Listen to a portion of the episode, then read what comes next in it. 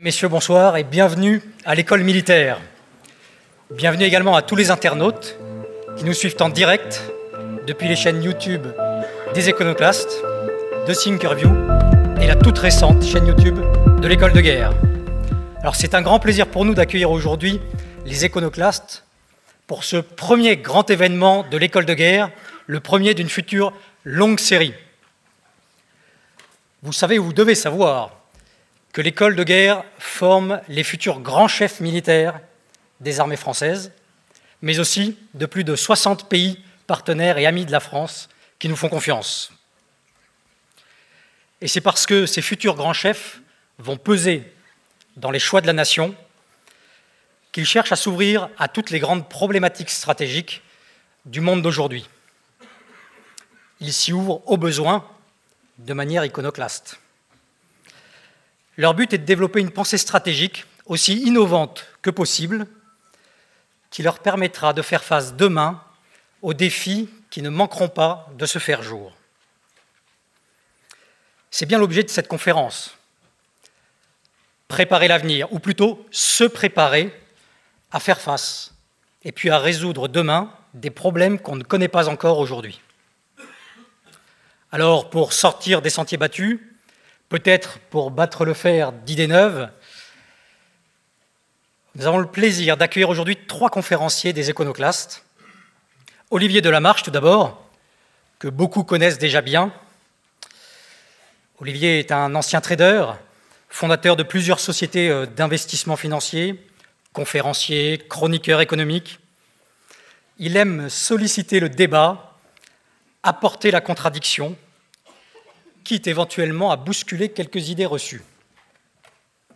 Visionnaire pour certains, incorrigible Cassandre pour d'autres, son franc-parler a fait de lui une personnalité qui ne laisse pas indifférent.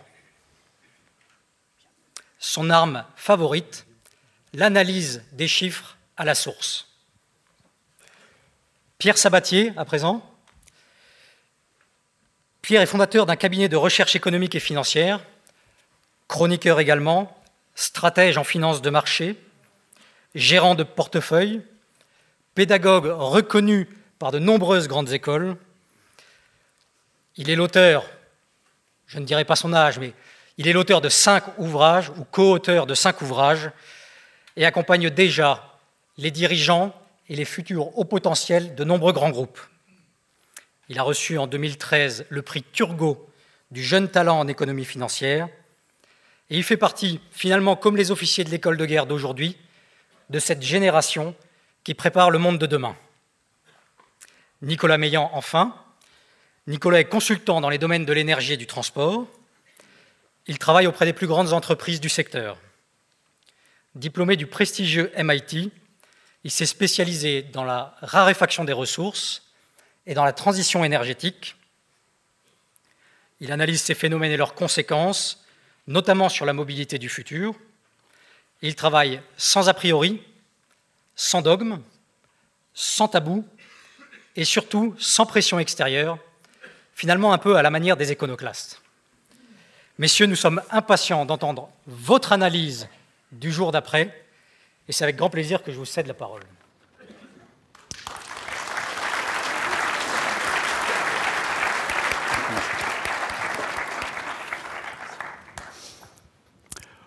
Bonsoir à tous. Bonsoir. Merci, Amiral, de nous recevoir chez vous. Euh, et merci à, Hugues d'avoir euh, organisé euh, cette conférence. nous allons commencer par un constat, parce qu'il faut bien analyser les faits avant de, trouver des solutions et euh, malheureusement, euh, les faits sont souvent euh, pas têtus, comme le dirait un, de nos éconoclastes, mais sont souvent maquillés, arrangés, emballés de façon à vous les présenter d'une manière rose, alors qu'ils ne sont pas si roses que ça, malgré la première image. On va vous parler démographie, parce que je pense que c'est un des problèmes qui est rarement adressé par les politiques aujourd'hui et euh, par les économistes, et qui malheureusement est un problème central, euh, qui euh, va jouer sur la croissance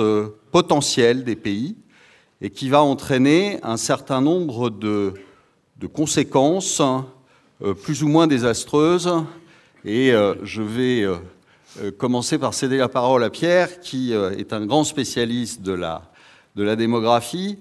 On va faire un petit tour du monde euh, de ce qui se passe, de ce qui va, de, ce de ce vers quoi on va dans, les, dans des années qui ne sont pas tellement éloignées.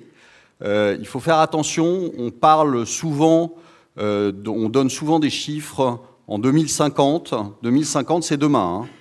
Euh, c'est pas très éloigné et les conséquences sont déjà maintenant. Maintenant sur la croissance, maintenant sur les flux migratoires, maintenant sur euh, un ensemble de process. Vous savez qu'aujourd'hui, euh, on table sur des croissances, alors tous les ans, on, nous, on essaie de nous endormir en nous disant que l'année prochaine sera meilleure que euh, l'année dernière. C'est toujours un petit peu meilleur que l'année dernière, mais malheureusement, la croissance, elle est ce qu'elle est et euh, elle est contrainte hein, par un certain nombre de, faits. Il se trouve que euh, malheureusement, quelqu'un qui a 65 ans a des revenus et a des dépenses qui sont en général de la moitié de ce qu'il avait euh, au pic de, euh, son, de son de sa, croissance. il était un super consommateur. Avant peut-être de rentrer dans le détail, euh, pour qu'ils comprennent bien en fait là où on veut en venir. En fait, ce soir, lorsqu'on a discuté, voilà, qu'est-ce qu'on, veut, sur quoi on veut insister en fait dans le monde d'après, parce que là vous nous demandez un exercice bien plus passionnant d'ailleurs de ce qu'on nous demande souvent dans les médias, à savoir pas ce qui va se passer demain, après-demain ou le trimestre prochain, mais véritablement de lever la tête, essayer de voir loin pour euh, essayer de déceler des tendances qui feraient que ce qu'on vit aujourd'hui n'est pas le fait du hasard et n'est pas non plus conjoncturel. Alors on a un peu fait les médecins.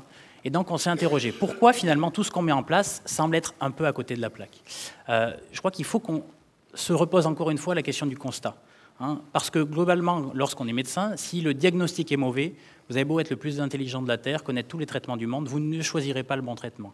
Et c'est bien là l'enjeu aujourd'hui. L'enjeu, et ce, sur quoi on voulait insister ce soir, c'est que probablement notre monde aujourd'hui ne regarde pas au bon endroit que manque des choses, ou en tout cas se focalise sur des choses qui peuvent être plus accessoires qu'essentielles, alors que le premier point essentiel, ce qu'a évoqué, euh, a évoqué euh, Olivier, c'est bien celui de notre transformation. Nous sommes en train de changer, c'est la raison pour laquelle nous, constatons des frictions, pas que chez nous d'ailleurs. Les frictions, elles sont partout, elles sont aux États-Unis, elles sont au Japon, elles sont en Europe, et elles sont bien sûr aussi dans les pays émergents, on y reviendra un peu plus tard. La première chose qu'on voulait vous montrer, c'est effectivement comprendre pourquoi on vous parle de vieillissement. Ni Olivier ni moi, même si on aime cette matière-là, nous ne sommes démographes. Mais par contre, euh, c'est très important de comprendre pourquoi euh, nos sociétés dépendent de notre pyramide des âges. On est venu vous montrer quelques images. on dit souvent, méfiez-vous des gens qui parlent bien, donc euh, parfois les graphiques parlent mieux en fait qu'un long discours, ou disent plus de choses. vous avez sous les yeux en fait quelque chose d'essentiel. Premièrement, il faut savoir que la richesse qu'on crée dans nos pays, quel que soit l'endroit du monde, repose sur vous sur votre propre consommation, sur les dépenses des ménages. Partout dans le monde, ça pèse à peu près deux tiers de la richesse créée. Si vous ajoutez à cela vos comportements d'investisseurs, vous particuliers ou nous entrepreneurs, concrètement, vous avez l'essentiel. Donc, ce qui veut dire quoi? Ce qui veut dire que la richesse qu'on crée dans l'ensemble des pays, notamment des pays riches, elle repose sur vous, sur vos comportements, notamment vos comportements de consommateurs. Et c'est là où la démographie est intéressante. Vous avez sous les yeux la photo d'un Français, votre photo. Ici, vous avez 25 ans, et ici, vous avez 80 ans. Et ça, c'est simplement ce que vous voyez sous les yeux, c'est l'évolution de votre consommation en fonction de votre âge. Ici, 45, 55 ans, 65 ans, etc. Et donc, c'est important d'avoir cela en tête, parce que si vous comprenez bien que la richesse qu'on crée dépend de vos comportements à vous, et eh bien vous comprenez que cette forme de consommation au fil de votre âge bah, va gérer, euh, modifier euh, votre potentiel de consommation, donc le potentiel de croissance demain. Je la commente en deux secondes pour vous dire que deux choses intéressantes. Cette photographie, qui vise à vous, montrer simplement que vous consommez de plus en plus entre 25 et 45 ans, logique, vous avez vos études, vous n'aviez pas de revenus, vous êtes en train de construire votre foyer, il y a toutes les raisons pour lesquelles voilà, vous, devez en fait consommer. 45-55 ans, voilà, vous êtes un super consommateur, c'est là où vous consommez le plus, donc en fonction de votre âge, de manière agrégée. Là aussi, vous le comprenez très aisément. Vous avez acheté votre première maison à 31, 32, 33 ans, un peu plus tard à Paris, parce que les prix à l'immobilier sont peut-être un peu chers. Mais bon, grosso modo, vous êtes trentenaire, vous achetez votre premier bien immobilier, vous construisez votre foyer, vous avez votre premier enfant, deuxième enfant, et entre 40 et 50 ans, vous allez acheter une maison un peu plus grande, dans laquelle vous allez vous projeter un peu plus. Donc vous n'allez pas la meubler de la même manière. Hein, vous n'allez pas prendre de l'IKEA, vous allez prendre des choses qui sont un peu plus chères. Et donc vous avez tout un tas de raisons pour être un super consommateur entre 45 et 55 ans. Et de vous à moi d'ailleurs, même si vous n'avez pas envie, en général, vous avez soit des vieux adolescents, soit des jeunes adultes à la maison qui consomment pour vous. Donc c'est très important d'avoir en tête, le super consommateur, c'est 45-55 ans. Et après, il y a un âge clé. Et c'est là où on est, c'est là où on se trouve. Et c'est pour ça qu'en fait le monde change, sans qu'elle ait bien compris pourquoi. 55 euh, ans, c'est un âge intéressant. Parce que vous allez me dire, ou vous pourriez me dire d'ailleurs, cette courbe de la consommation des, des ménages, finalement, ce n'est que le reflet de leur revenu. Eh bien non. Parce qu'entre 55 et 65 ans, alors en France, c'est peut-être un petit peu moins vrai, mais c'est vrai partout ailleurs, eh bien, vous êtes toujours sur des sommets de revenus et pourtant la consommation commence à baisser. Parce que simplement vous arrivez à maturité et surtout, se produit une chose qu'il ne faut jamais oublier, c'est que l'âge de la cessation d'activité se rapproche, votre comportement va privilégier plutôt l'épargne que la consommation. Et après, derrière 65 ans, vous consommez de moins en moins pour obtenir 70%, en gros, autour de, de votre consommation moyenne autour de 80 ans. C'est important d'avoir ça en tête. Pourquoi? Parce que finalement, nous partageons une chose avec les habitants des pays riches de cette planète, c'est cette photographie. Je vous montrerai la même aux États-Unis, en Italie, en Espagne, en Allemagne, en France ou au Japon, c'est la même chose. C'est simplement l'expression en fait du cycle de la vie classique. Donc c'est quelque chose en fait qui est commun à tous les pays dans lesquels finalement la consommation donc est motivée plus par le désir ou l'envie que la survie. Hein. bien sûr, cette courbe n'est pas valable dans les pays euh, qu'on dit en développement. Alors concrètement, si cette courbe est valable, comment vous pouvez faire d'après vous pour faire la première pierre de la prospective en termes de richesse créée, en termes de croissance? Il vaut mieux avoir qui dans sa société si vous voulez avoir ou si vous voulez espérer beaucoup de croissance? Plutôt par là. Et si vous avez de plus en plus par ici, d'après vous, ça pose quoi comme problème? Mais Ça pose en fait simplement un problème de potentiel. Votre ADN démographique, et grosso modo, c'est ni bien ni mal, c'est comme ça, hein. ça s'impose à vous. c'est une forme de déterminisme. Votre ADN démographique vous oriente finalement vers un potentiel de consommation plus faible. Et c'est là où on voulait vous montrer une deuxième image. Deuxième image, c'est celle-ci. C'est en fait une carte du monde, tout simplement, qui vise à faire l'état des lieux de notre propre vieillissement. C'est ça la révolution. Alors on vous parle beaucoup de révolution numérique, on en dira un mot tout à l'heure. Mais la vraie révolution, cette révolution silencieuse que personne n'aborde et qui pourtant transforme en gros nos lignes d'équilibre, les modifie définitivement, c'est bien celui du vieillissement. Alors on vous a mis là aussi quelques chiffres, parce que c'est important d'illustrer. Encore une fois, on n'est pas dans le commentaire, on est dans l'analyse, on essaye de se projeter loin. Et là, vous avez quoi? Vous avez finalement les pays colorés, en jaune, vivent un petit vieillissement, commencent à vieillir. C'est-à-dire qu'en gros, les plus de 65 ans par rapport aux gens qui ont entre 20 et 65 ans, en âge de travailler, commencent à devenir de plus en plus importants en proportion. En bleu, c'est plus fort, et en rouge, c'est beaucoup plus fort. Et là, vous, finalement, vous comprenez finalement le panorama des taux de croissance mondiaux depuis une dizaine d'années. Vous voyez que le Japon est le leader là-dessus. On en dira peut-être un mot tout à l'heure sur le Japon. Mais surtout que le Japon, c'est un laboratoire. C'est un laboratoire vivant, puisqu'ils ont commencé bien avant nous. Milieu des années 90. Et qui sont dans un état de dégradation avancée. Euh, pourquoi? Euh, Parce que, euh, alors je vais, je vais commencer par quelques petites anecdotes que j'aime bien parce que ça fixe les idées. Vous savez qu'aujourd'hui, euh, on vend plus de couches pour incontinence au Japon que de couches pour bébé. Pourquoi? Tout simplement parce, que vous avez, euh, vous avez aujourd'hui une population de vieux au Japon, et de même de très vieux. Alors, qu'est-ce que ça a donné? Ben, Ça a donné tout simplement depuis 25 euh, ans, depuis les années 90, hein, un Japon qui n'avait plus de croissance, euh, un Japon qui euh, euh, donc a essayé de compenser.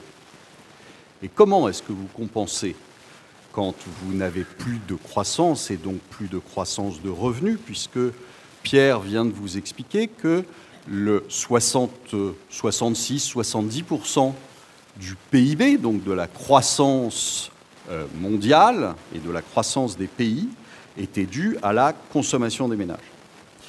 Euh, et donc, il faut bien essayer d'entretenir cette consommation des ménages. Comment vous faites pour entretenir cette consommation des ménages?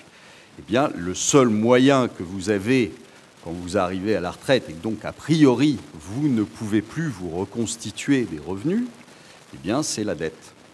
Et c'est pour ça qu'aujourd'hui... Ou les petits boulots. Ou les petits boulots. Ils font les deux d'ailleurs là-bas. Alors vous avez aujourd'hui euh, une... les forces commerciales des sociétés au Japon, c'est des gens qui ont 65, 70 ans, euh, euh, parce que c'est tout ce qu'ils trouvent. Mais ils se sont endettés, ils se sont endettés, ils se sont endettés massivement, que ce soit l'État japonais ou que ce soit euh, les ménages japonais. Et euh, alors, contrairement à ce qu'on dit, euh, vous savez, depuis quelques années, on vous dit tout le temps que les Japonais détiennent l'épargne, enfin, déteignent la dette japonaise. C'est faux, ça n'est plus la vérité. Vous avez en quelques années les Japonais qui ont perdu toute leur épargne financière. Vous avez aujourd'hui 40% des Japonais qui n'ont aucune épargne financière. Quand vous avez 65 ans, c'est un peu compliqué de la refaire, de la reconstituer, cette épargne. Et donc, vous vous endettez. Ça veut dire quoi? Ça veut dire qu'aujourd'hui, dans absolument tous les pays, la croissance est basée uniquement sur la dette. Alors tu vas un peu vite. Je vais, te laisser y retourner juste après, mais je voulais bien quand même leur montrer et illustrer en fait cette révolution silencieuse, puisqu'il y a un domaine dans lequel on sait faire des projections, hormis les flux migratoires, et ça c'est un vrai sujet qu'on pourra aborder tout à l'heure. C'est celui en fait de l'évolution de sa population au regard en fait des naissances qu'on constate depuis un certain nombre de décennies. Donc le rouge ici est amusant au Japon, parce que je ne sais pas si vous vous souvenez, mais début des années 90, quel pays dans le monde avait réinventé le capitalisme? Quel pays dans le monde affichait qui était la Chine de l'époque d'ailleurs, affichait 5, 4, 5, 6% de croissance par an depuis 20 à 25 ans? Le Japon. Alors de vous à moi, méfiez-vous. Lorsque quelque chose fait la une des magazines, en général, et ça c'est plus les investisseurs qui parlent, il faut le vendre. Eh bien, il fallait le vendre, effectivement. Les Japonais, effectivement, avaient vécu euh, deux décennies ou deux décennies et demie de formidable croissance pour une raison fondamentale. Je vous ai montré tout à l'heure le fait que les super consommateurs, 45-55 ans. Les Japonais, ont bénéficié d'une chose extraordinaire, qui est simplement entre 1970 et 1995, le doublement des gens qui, sont, qui ont ce statut de super consommateur. Et donc concrètement, ça a apporté leur croissance. Sauf que quand ça s'arrête, eh bien, il n'y a plus de richesse créée. Et effectivement, depuis le milieu des années 90 au Japon, il n'y a plus de croissance, il n'y a plus d'inflation, il n'y a plus tout ce qui a déjà disparu chez nous, mais eux avec 20 ans, 20 ans d'avance. Alors, c'est toujours intéressant, donc vous voyez que l'Europe a commencé à vieillir, et bon, encore une fois, méfiez-vous des économistes, ils sont très bons pour vous réécrire le passé, vous raconter l'histoire, c'est mieux si on vous servait à vous projeter. Alors du coup, on s'est dit, on va aller faire un tour un peu plus loin, euh, un peu plus loin, j'irai dans, dans les années à venir. Et voyez quoi? Donc là, vous avez la même chose en 2025. Qu'est-ce qu'on constate? Alors les leaders dans ce domaine, souvent, restent leaders. Donc les Japonais, voilà, vous vous en doutez, vont rester rouges pendant longtemps. Une petite anecdote, aujourd'hui la population japonaise c'est 126 millions. 126, voilà, et en 2050, vous serez à moins de 90 millions. Donc ils auront perdu un tiers de leur population. Donc pour tous ceux qui vous disent que l'avenir c'est le Japon, on pourra en reparler. Euh, qu'est-ce qu'on voit en fait 2025 On voit que l'Europe atteint finalement un deuxième stade de vieillissement, qui est important, euh, et euh, les pays anglo-saxons également, avec un petit peu de retard. 2035, voilà. Voilà pourquoi, en fait, toutes les personnes qui vous disent l'Europe, c'est le Japon, on leur répond non, l'Europe n'est pas le Japon aujourd'hui. L'Europe, c'est le Japon d'il y a 20 ans. En gros, nos changements, ce que nous sommes en train de vivre, les Japonais l'ont vécu avec 20 ans d'avance. La différence avec eux, c'est qu'on peut s'inspirer du Japon, en considérer que c'est un laboratoire vivant pour constater ce qu'ils ont fait, gros, ce qu'ils ont mis en place ou n'ont pas mis en place comme solution, et, pour essayer d'éviter justement de suivre le même chemin qu'eux, et qui les amène aujourd'hui dans une situation financière qui probablement les amènera vers une crise du type Argentine avec une suite devant la monnaie, et à terme la ruine. Donc ça, 2035, oui, l'Europe à terme va avoir ou va afficher le même profil démographique que le Japon, et donc il est évident selon ce prisme. Alors 2045, ça c'est pour, pour, se faire plaisir. C'est un mécanisme en fait qui euh, déborde sur la plupart des pays, sauf l'Afrique et l'Inde aujourd'hui, et on, y reviendra un petit peu plus tard. Donc la conséquence forte de cette révolution actuelle, qui n'en est qu'à ses débuts chez nous, elle est très simple. La taille du gâteau à se partager, qui jusque-là, au cours des 30 à 40 dernières années dans nos territoires, ont augmenté naturellement. Simplement, nous étions dans un monde en expansion naturelle au regard de ce que nous étions, au regard de notre ADN démographique.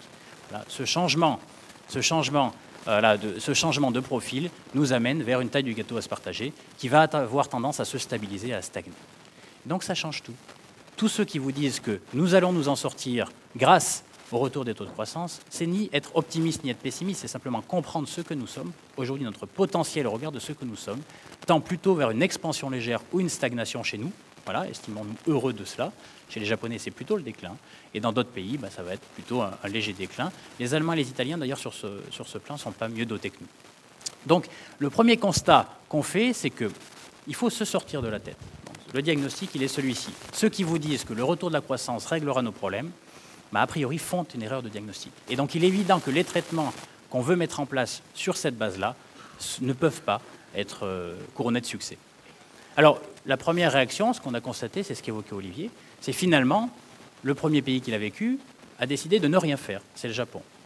Et donc, quand on ne fait rien et lorsqu'on a un ADN démographique comme celui-ci, ça génère quoi? Lorsqu'on a un modèle de société qui a été créé dans les années 60-70 sur la base en fait, d'une population qui était ce qu'elle était. Et qu'en fait, cette population change et que nos modèles ne changent pas. Il se produit quoi? 7 bah, à 10 de déficit public par an. Le Japon, c'est 7 à 10 points de PIB de richesse créée par an, de déficit public, qui font gonfler quoi? Une dette absolument colossale. 250% de dette. Donc vous êtes aujourd'hui sur, euh, sur des niveaux de dette hein, sur lesquels il n'est plus possible de revenir en arrière.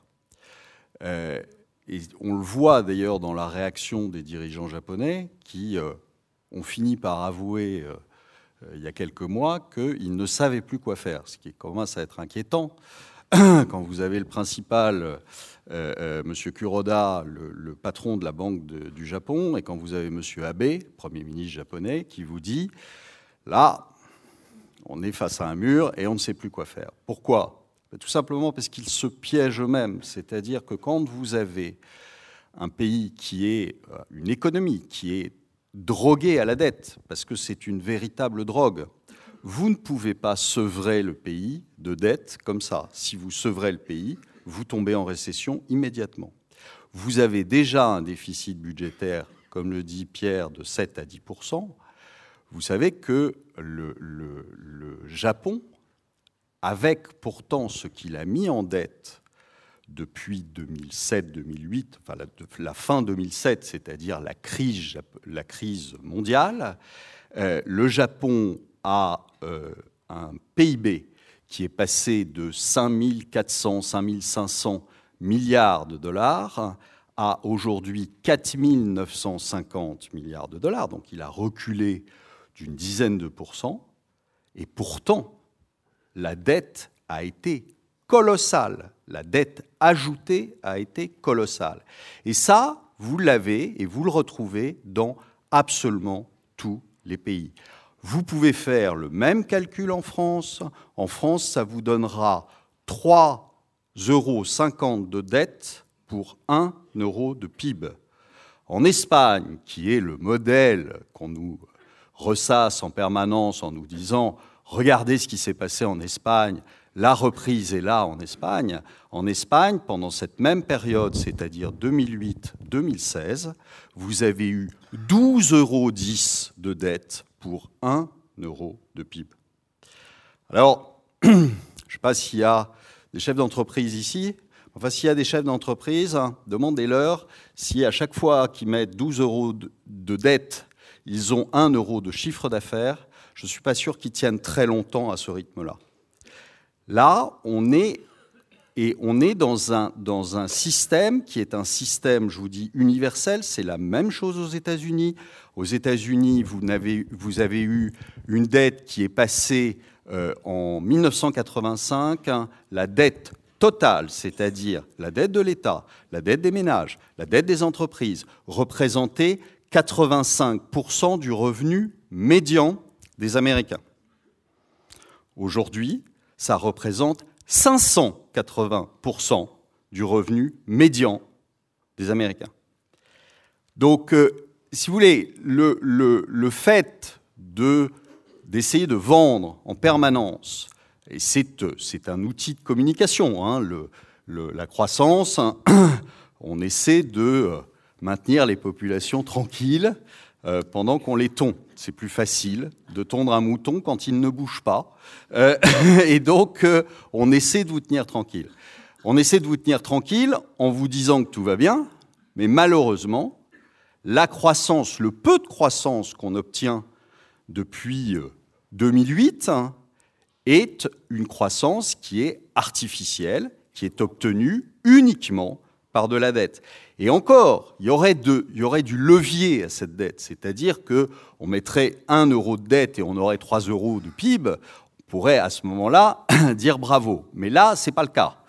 Euh, et c'est loin d'être le cas. Et à ce moment-là, vous rentrez dans une espèce de spirale qui n'a pas de fin, c'est-à-dire que vous êtes obligé de continuer en permanence pour essayer de soutenir une apparence de croissance, vous êtes obligé en permanence d'en rajouter. C'est une addiction. Alors, revenons quand même au, sujet de la conférence le jour d'après.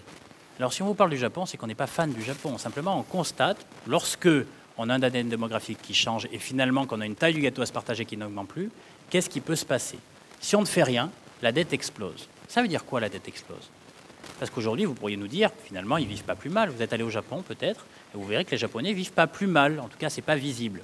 Sauf qu'en réalité, quand vous faites gonfler comme ça un niveau de dette ou un stock de dette de manière aussi élevée, bien derrière, il n'y a pas de secret. Vous allez les léguer cette dette à vos enfants et à vos petits-enfants. C'est-à-dire que c'est d'une forme de fuite en avant.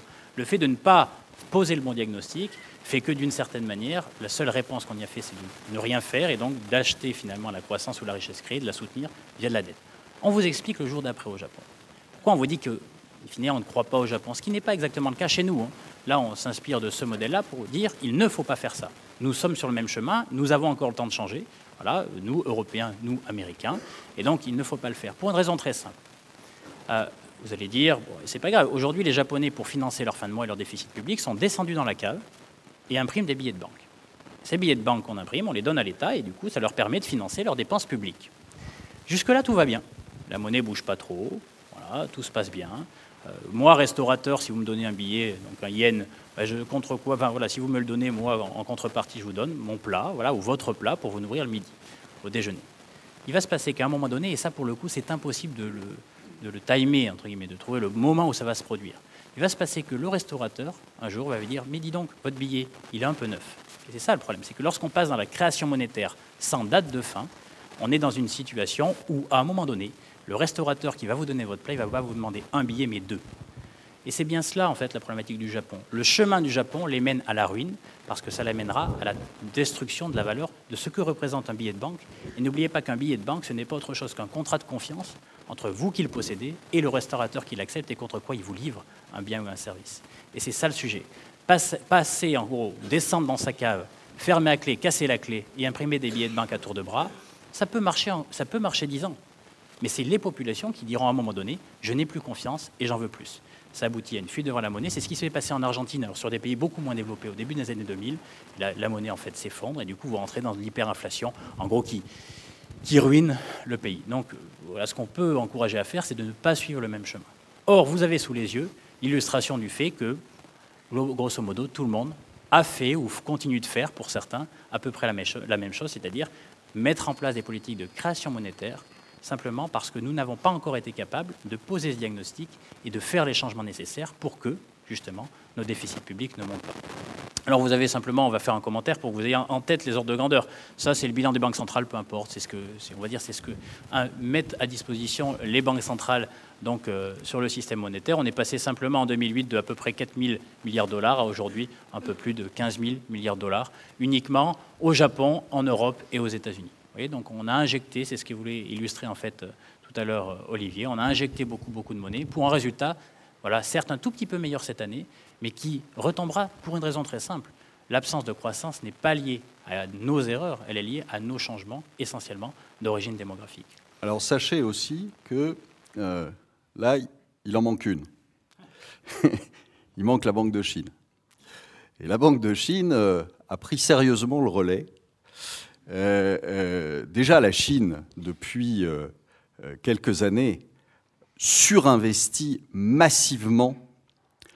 Mais quand je dis massivement, c'est bien au-delà de ce qu'ont pu faire tous les autres pays. Je ne sais pas si vous vous souvenez, mais on disait du Japon dans les années 80-90, hein, euh, qu'ils bétonnaient les fonds des rivières. Pourquoi ils bétonnaient les fonds des rivières? Parce qu'ils avaient tellement d'argent qu'ils ne savaient pas quoi en faire.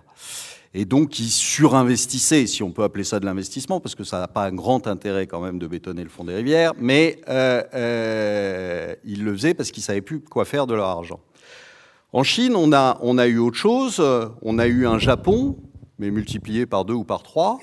Euh, vous êtes arrivé à un moment à 40% du 48% du PIB en, en, investissement et en surinvestissement. C'est-à-dire que vous avez aujourd'hui des villes entières qui sont des villes vides, ce qu'on appelle les ghost towns en Chine. Alors, tu vas un peu vite parce qu'on voulait. Je ne sais pas si le micro fonctionne.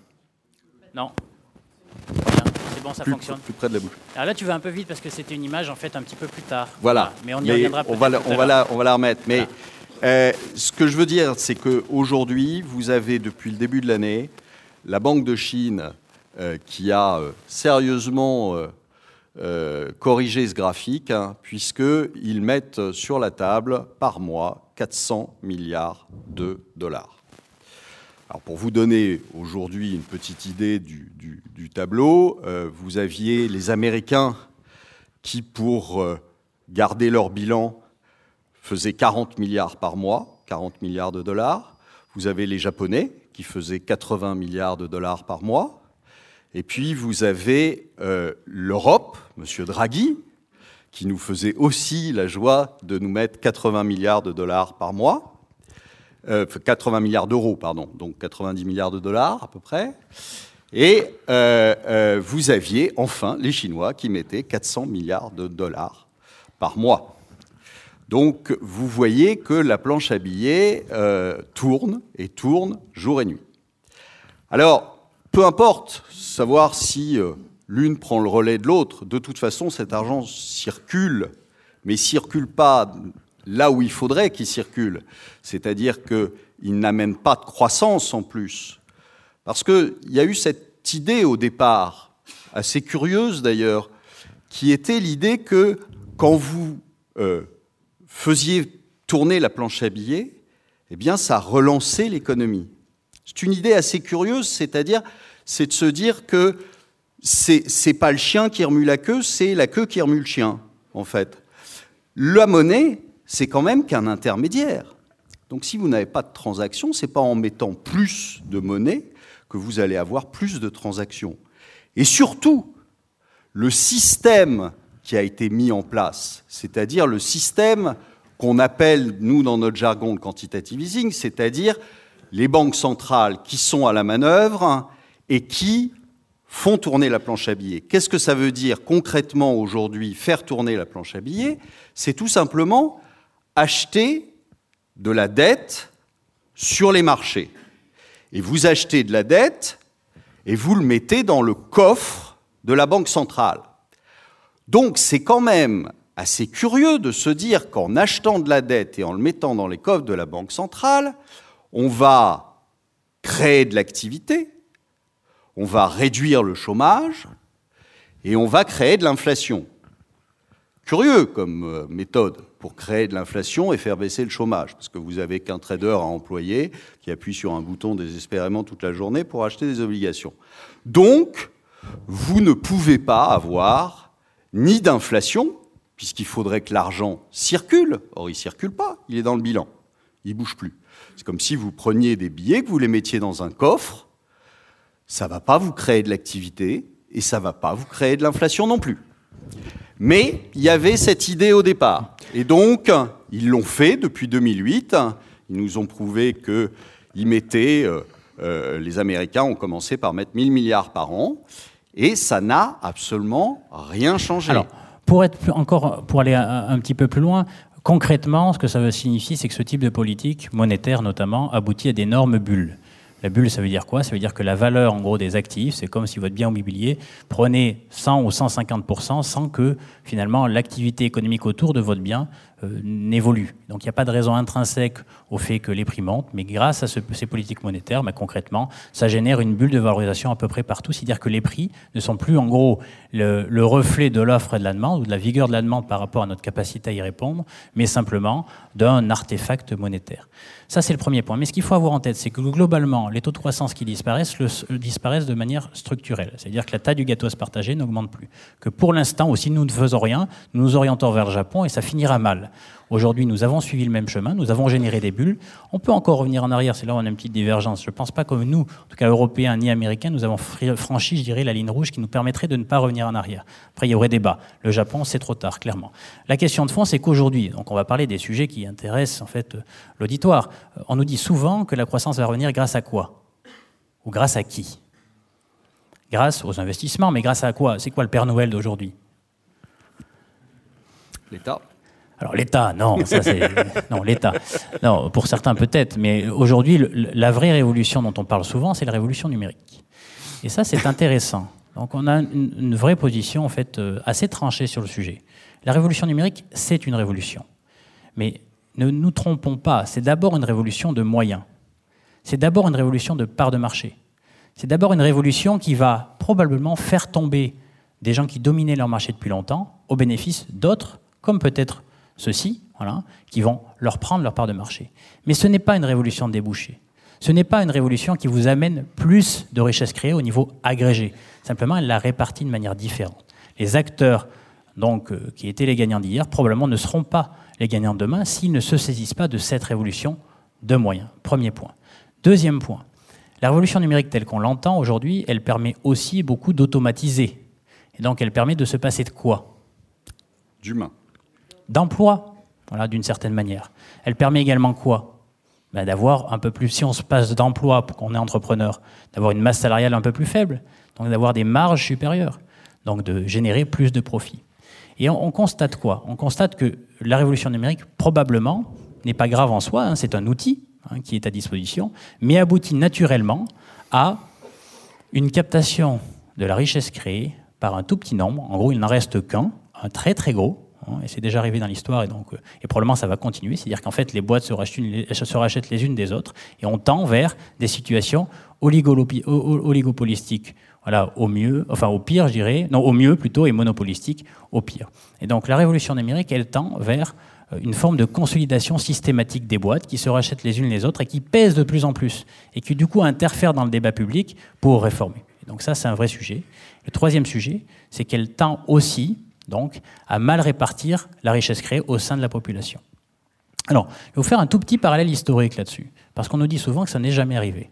Quand on se replonge dans l'histoire un petit peu plus lointaine, on peut trouver des similitudes avec l'épisode actuel, et si j'y passe quelques minutes, c'est simplement pour vous dire comment à l'époque on y a répondu à cette problématique. Si vous reprenez en fait la fin du 19e siècle, la fin du 19e siècle a été alimentée par quoi? Une incroyable révolution technologique, majeure invention de l'électricité, qui permet quoi? Finalement, ce qu'on a connu au cours des 20 dernières années. L'électricité, euh, la machine à vapeur, le transport, et pour la première fois au monde, on délocalise, entre guillemets, le lieu de production du lieu de consommation. Premier phénomène, en fait, de délocalisation.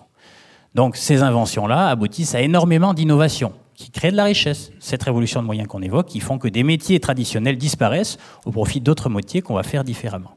Et tout ça génère beaucoup de croissance. 20 ans, 30 ans de très forte croissance, où tout se passe bien. C'est bien ça le sujet. Lorsque la taille du gâteau à se partager augmente, même si la répartition de la valeur ajoutée est très, ou en gros la répartition des revenus est très inégalitaire, c'est pas grave. Parce que ça augmente suffisamment pour que même celui qui est le moins bien traité touche quand même quelque chose. C'est ce qu'on appelle acheter la paix sociale et c'est pour ça qu'on réclame de la croissance. Parce que c'est concomitant, en gros, où globalement il n'y a pas de trouble, il n'y a pas de friction. Et à l'époque, il s'est produit à peu près la même chose qu'aujourd'hui. Les taux de croissance ont commencé à diminuer naturellement parce que finalement, toute cette innovation technologique a apporté ce qu'elle avait à apporter. Et là, vous savez comment on y a répondu? Comment déjà ont répondu les entreprises en tant que telles? Lorsque la taille du gâteau à se partager n'augmente plus, elles ont fait quoi? Ben, Elles se sont rachetées. Elles se sont rachetées les unes les autres jusqu'à n'être que plus que quelques-unes finalement. Et c'est ce qu'on appelait des trusts des grands trusts, donc des grandes entreprises qui faisaient tout, donc, et qui, pour continuer leur expansion individuelle, n'avaient d'autre choix d'aller racheter leurs concurrents. Et donc on arrive, on a abouti à des entreprises qui étaient très puissantes, notamment d'un point de vue politique, et qui commençaient à devenir des concurrents de l'État, premièrement. Deuxièmement, le taux de croissance disparaît ou diminue. Autant avant, lorsqu'il augmentait fortement, les populations acceptaient finalement une des inégalités salariales qui étaient fortes, elles étaient fortes, mais à partir du moment où la taille du gâteau à se partager n'augmente plus, eh ben, ceux qui gagnent beaucoup, c'est au détriment de ceux qui ne gagnent rien. Et il se passe quoi naturellement? Des troubles sociaux, avec émergence du syndicalisme, notamment, fin du XIXe siècle, terrorisme, à l'époque, d'origine anarchiste, mais grosse vague de terrorisme au XIXe siècle, et surtout quoi? Et c'est ça qui est très intéressant. Cette impossibilité pour les populations de supporter un modèle finalement très inégalitaire qui était soutenable avant mais ne l'est plus aujourd'hui, ça aboutit à quoi? Fin du XIXe siècle, début du XXe Eh bien non, pas la guerre. En général, tout le monde répond à la guerre. Mais non. La réalité, c'est que la réponse. Alors, on va prendre les États-Unis, qui sont un modèle, pour le coup, assez intéressant à regarder de près. Euh, c'est une élection. C'est la politique qui y a répondu. Parce que ça peut être une des réponses. Hein. Euh, si les populations ne sont pas contentes, a priori, dans une démocratie, bah, normalement, les gens qui les représentent ou ceux qui vont porter les discours qui leur conviennent bah, vont finir par être élus. Eh bien, c'est la réponse qui ont porté les Américains en 1900. Je parle des États-Unis, hein, pourtant. Je du libéralisme, ce qui n'était pas le cas à l'époque. Élection de Theodore Roosevelt qui correspondrait à peu près à Jean-Luc Mélenchon en France, pour vous dire en fait le choc, où son seul programme était très simple. Si on va trop loin et qu'on n'est pas en capacité de repenser des modèles inégalitaires qui ne sont plus supportables dans la population simplement parce qu'il n'y a plus de croissance, ou il y a moins de croissance, eh bien les gens voteront pour des gens qui diront simplement une chose, je vous découperai. Et en fait, s'ouvre au début du XXe, pendant une dizaine d'années, une période durant laquelle le politique, entre guillemets, a tenté de reprendre la main sur l'économique et a fini par y arriver avec la loi antitrust, de croix de mémoire qui doit être de 1911. Puis après, derrière, la guerre s'est ajoutée à cela pour d'autres raisons. Enfin, pour des raisons qui ne sont pas complètement éloignées, mais, mais qui ne sont pas connexes. Mais il faut bien comprendre ce mécanisme-là. Ce mécanisme qu'on vit actuellement, ce vaste phénomène de consolidation qui est naturel. Une boîte, naturellement, vous, naturellement, vous voulez grandir. Et donc, si elle veut continuer à grandir, mais malheureusement que la taille du gâteau à se partager n'augmente plus, eh bien, c'est au détriment des autres. Et ça, concrètement, ça génère des troubles, des troubles sociaux. Et si on n'est donc pas capable de remettre en place des modèles moins inégalitaires, de recréer du lien, eh concrètement, ces troubles-là pourront peut-être se reproduire et donc aboutiront à euh, des votes. Donc la réponse hein, sur le jour d'après à cette situation actuelle pourrait être des votes, pas aujourd'hui, mais demain, hein, puisqu'on est au milieu du mouvement, probablement aujourd'hui, à des votes qui seraient des votes qu'on va appeler euh, populistes, de droite, de gauche, peu importe. Les votes d'aujourd'hui sont surtout des votes anti. Mais ce n'est pas quelque chose de conjoncturel, c'est probablement quelque chose de structurel qui ne fait qu'exprimer le décalage entre un modèle qui était supportable il y a une trentaine, une quarantaine d'années et qui ne l'est plus devenu aujourd'hui et ne le redeviendra plus pour les raisons de départ qui fait que malheureusement, en fait, la croissance, la forte croissance en tout cas, a disparu. Donc la révolution numérique, vous aurez compris que certes, c'est une superbe, un superbe sujet pour les financiers parce que ça va rebattre les cartes d'un point de vue à l'intérieur des secteurs d'activité et entre les acteurs, mais n'apporte pas, entre guillemets, ce surplus de richesse qu'on euh, euh, qu'on évoque régulièrement. Alors, le troisième point qu'on peut aborder, donc on a dit quoi? On a dit la solution, en tout cas la non-solution qui est de ne rien faire, s'endetter, c'est prendre un risque, en tout cas c'est léguer quelque chose d'assez désagréable pour leurs enfants. La deuxième solution, révolution numérique, concrètement, ça va changer beaucoup de choses, mais ça ne va pas changer, entre guillemets, euh, notre environnement de croissance. Le troisième point, c'est le Père Noël, finalement. C'est effectivement, et si les autres nous sauvaient? Les autres, c'est qui aujourd'hui? Bah, C'est ce qu'a commencé à évoquer Olivier tout à l'heure. Ce sont les pays émergents. Alors, les pays émergents, oui, mais pas tous. Le problème, il est, là, c'est que euh, le, problème démographique, vous le retrouvez dans absolument tous les pays, on vous a dit, sauf l'Afrique. L'Afrique euh, va, d'ici 2050, euh, avoir un milliard de plus en termes de population. Ça ne va pas être le cas ailleurs. Si tout se passe bien. Si tout se passe bien, c'est-à-dire pas de famine, pas de, pas de maladie, pas de, euh, de guerre, enfin pas trop. en ce moment, c'est mal parti, mais bon. et donc, vous êtes dans une. Vous n'avez qu'une seule région au monde qui est l'Afrique subsaharienne, qui a une démographie qui leur permet euh, d'avoir une, population de moins de 15 ans euh, la plus élevée euh, au monde. Vous êtes aujourd'hui en train de passer, en 2015-2016, on a passé le cap où la population de plus de 65 ans dans le monde est supérieure à la population des inférieurs à 5 ans dans le monde. Ça veut dire que les pays vieillissent et vieillissent très vite.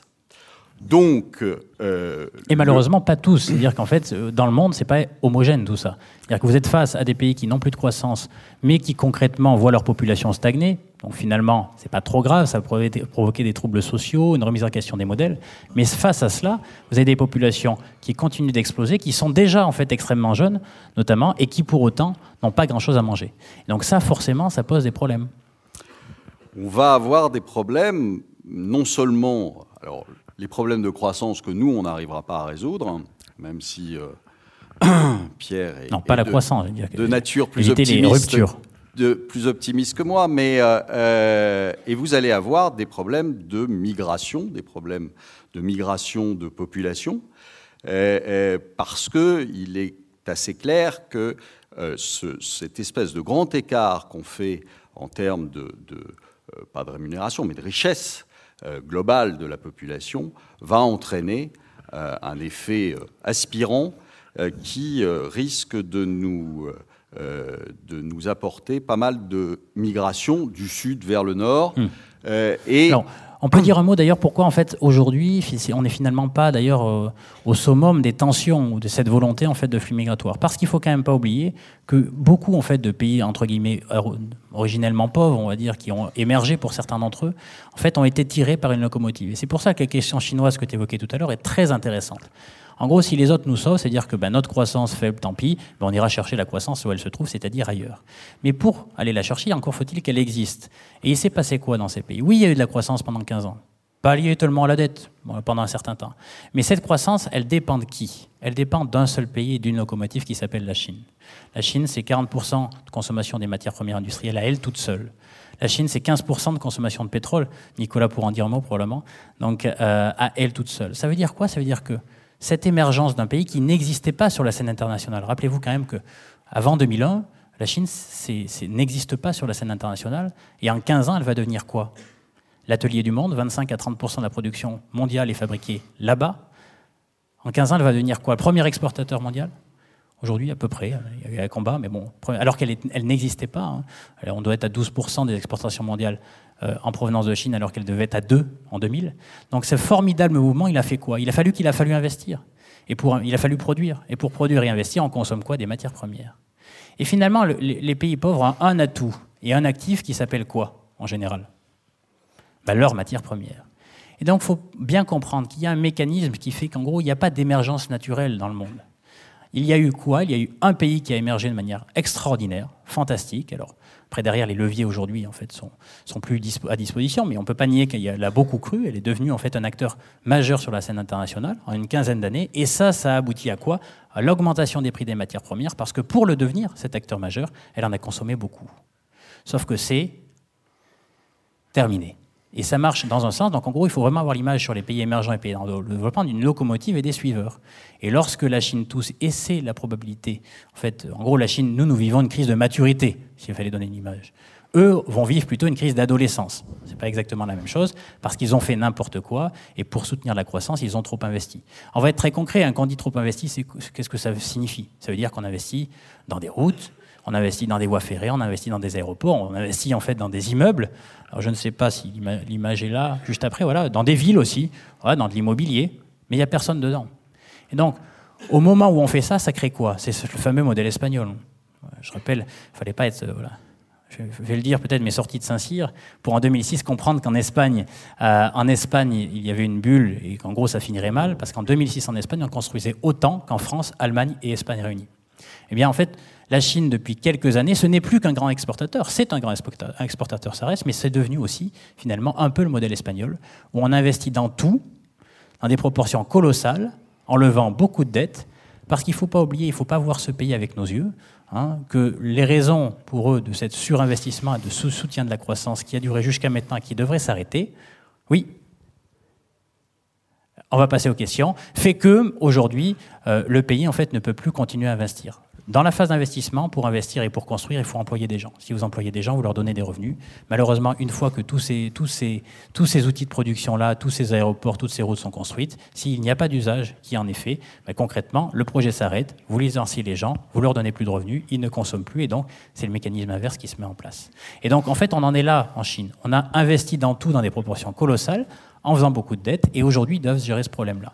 Donc imaginez pour nous, en tout cas, pays occidentaux et développés, que la croissance des autres pourrait compenser la faiblesse de la nôtre est probablement un petit peu risqué quand on sait qu'aujourd'hui, la probabilité de connaître une crise d'adolescence, pas forcément en 2018, mais peut-être en 2019 à 2020, donc là on est, on est demain hein, pour le coup, est très importante et avec elle, elle entraînera l'ensemble du monde en développement. Alors ça, c'est le côté passif. Et puis vous avez le côté actif, parce que vous avez euh, aujourd'hui une guerre économique, une guerre euh, des monnaies. Euh, vous avez bien vu que les Américains jouent sur leur dollar, les Chinois jouaient sur leur monnaie aussi en la mettant sous pression et donc en ayant une monnaie faible, ce qui a amené à un moment les Américains à leur demander de la faire remonter parce qu'ils trouvaient que la concurrence était déloyale. Il y a une guerre monétaire aujourd'hui qui, qui n'est pas qui est, déclarée et qui est euh, officiellement déclaré. Vous avez vu récemment que les Chinois et les Russes ont conclu des accords pour se dédollariser, c'est-à-dire euh, passer euh, des accords pour acheter le pétrole, par exemple, pour les Chinois, pour acheter le pétrole russe, en les payant en yuan convertibles en dollars, en, pardon, en or, excusez-moi, et donc pour éviter d'utiliser le dollar. Alors, ils nous ont bien aidés, les Américains, hein, puisque je vous rappelle que euh, parce que certaines banques utilisaient le dollar, on a eu des amendes records. Euh, la BNP s'en souvient encore, 9 milliards, je crois.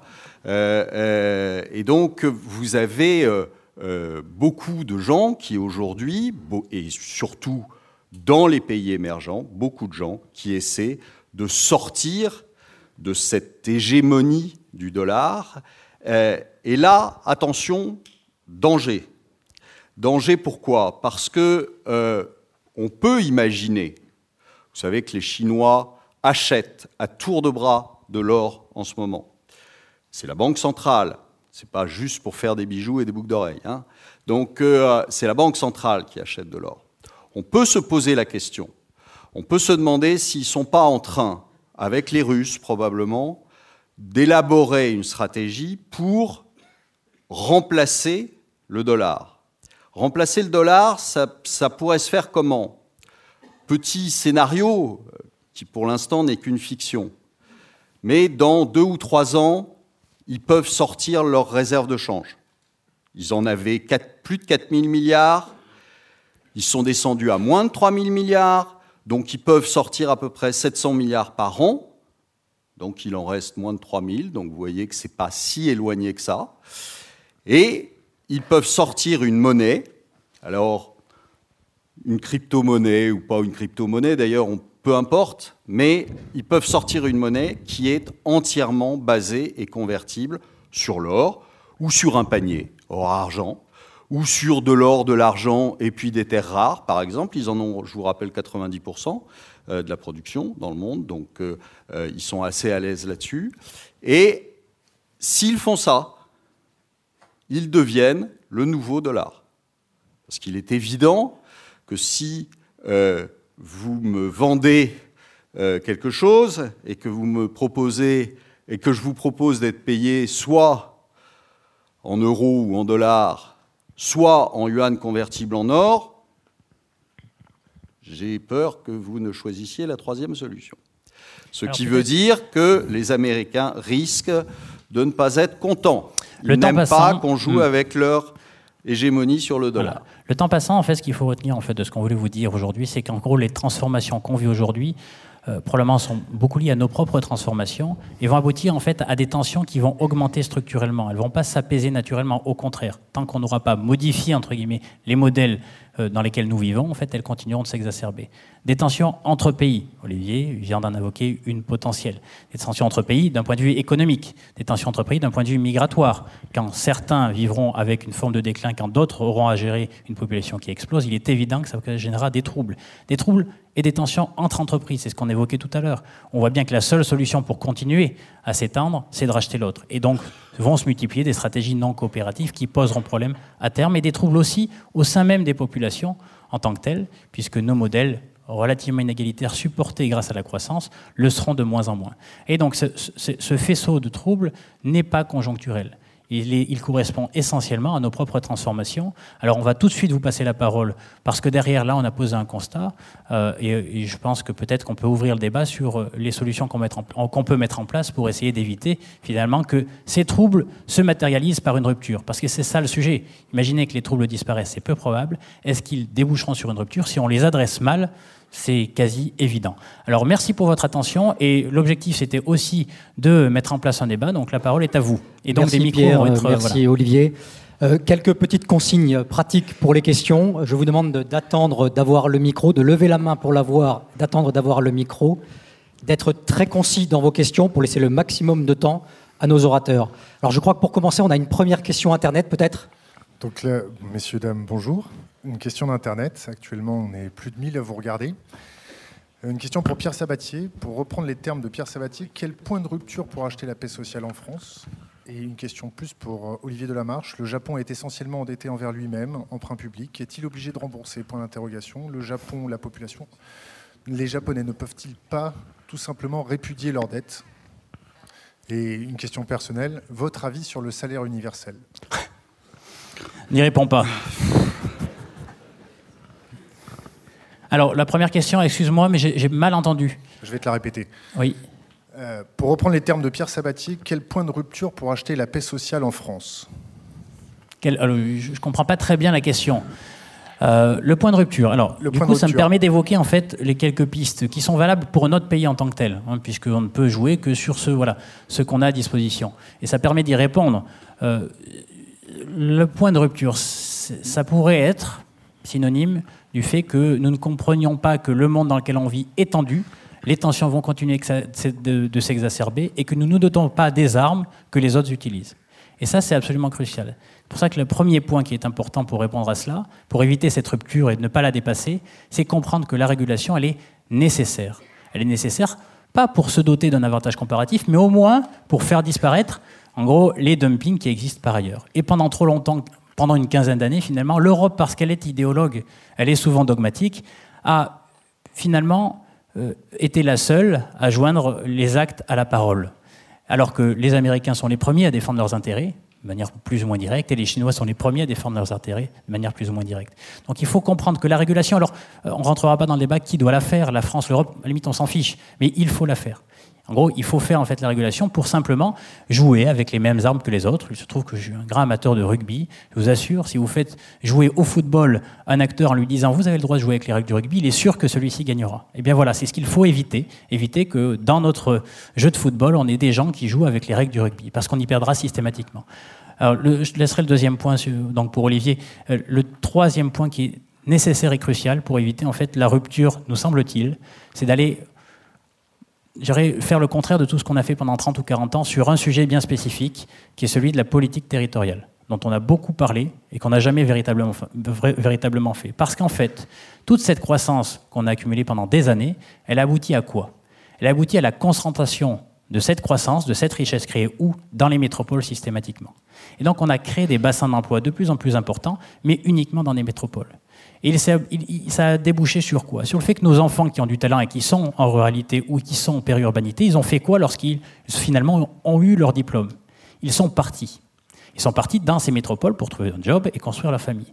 Et vous trouvez avec une situation sur le même territoire, parce qu'on n'a pas probablement réfléchi en amont à ce sujet-là, la cohésion territoriale, avec des métropoles avec une strate sociale bien identifiée et de la ruralité avec une strate sociale bien identifiée il n'y a plus aucun lieu, il n'y a plus aucun lieu finalement où ces classes sociales-là se parlent. Et lorsque les classes sociales ne se parlent pas, elles finissent par se battre, parce qu'elles ne se comprennent plus.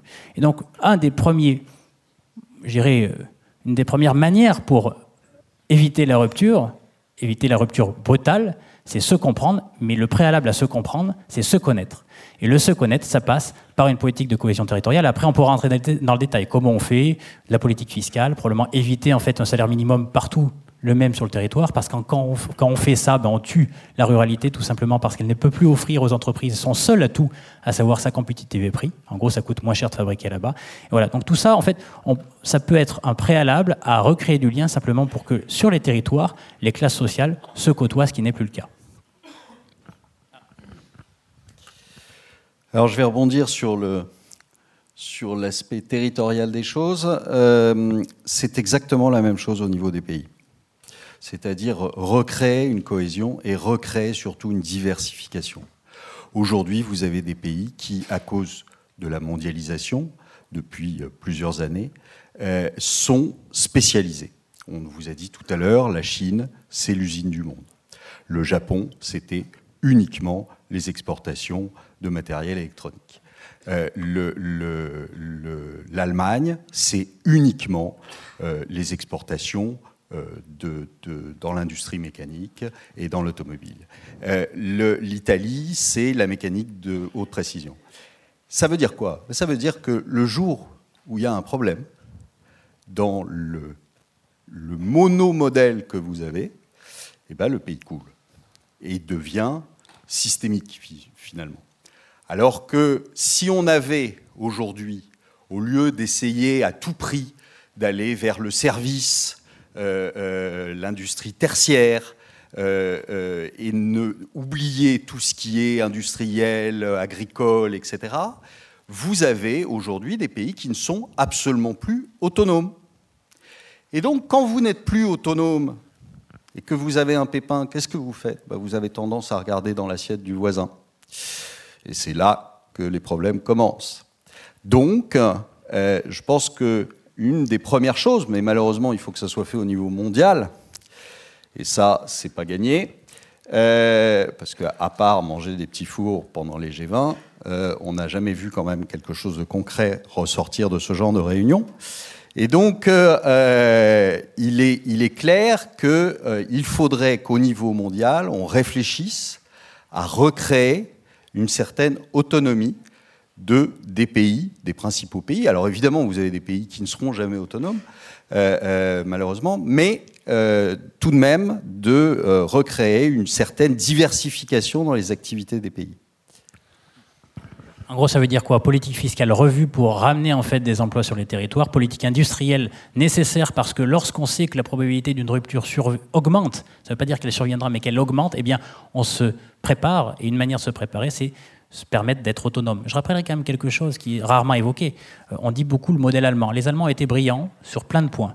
Ils ont été très courageux dans le diagnostic qu'ils ont posé. Ils y ont apporté des solutions. Alors on pourrait discuter bonne, mauvaise, mais en tout cas, ils ont plutôt suivi un bon chemin au cours des 15 dernières années, en dépit en fait d'un potentiel assez mauvais.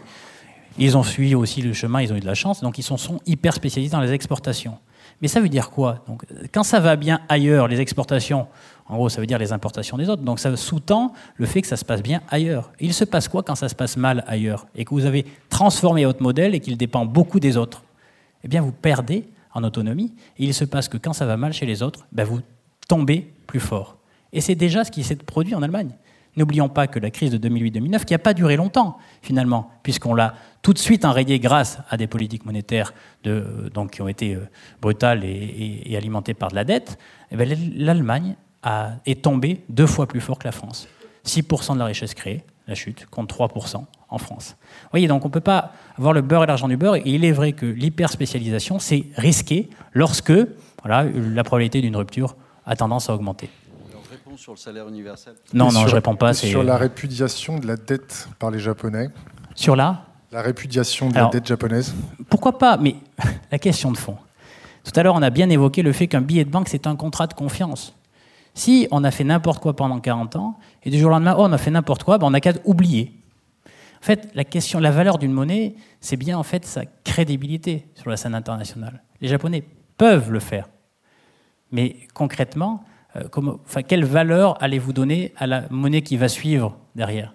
Donc une vraie question de fond, c'est celle de la crédibilité. Ça serait trop simple, ça serait trop facile d'éliminer finalement des décennies de mauvaise gestion par on n'a qu'à oublier. Merci pour ces premières questions Internet. Euh, on avait des questions dans la salle, je crois. Bonsoir. Euh, Vincent Lemaitre de l'école de guerre. Euh, petite question que vous avez parlé essentiellement au départ de la démographie, problème démographique. Pardon, excusez-moi. Est-ce que, en complément d'une politique de cohésion territoriale, la une meilleure politique familiale pourrait pas être aussi une solution? Je vais être très franc avec vous, et c'est pas pour vous faire plaisir. Dans le monde qu'on vient de décrire, il y a trois budgets sur lesquels on n'arbitre jamais. Jamais. Enfin, selon nous. Euh, la politique familiale soutient la natalité. Pas pour viser 3 ou 4, pour viser 2. Parce qu'il faut avoir en tête dans le monde moderne, naturellement, si vous ne faites rien pour soutenir la natalité pour qu'elle tende vers 2, elle n'y va pas. Naturellement, si vous faites rien ou si vous avez une mauvaise politique familiale, ça tend vers un 4, un 3, un 2. Et ça, c'est à terme extrêmement difficile à gérer en termes de politique publique. Donc il faut un soutien, une politique familiale efficace. Alors, c'est peut-être là où on était les meilleurs hein, dans le paysage international. Malheureusement, le quinquennat précédent a attaqué, on ce moteur principal qui finalement nous sauve dans 20 ans.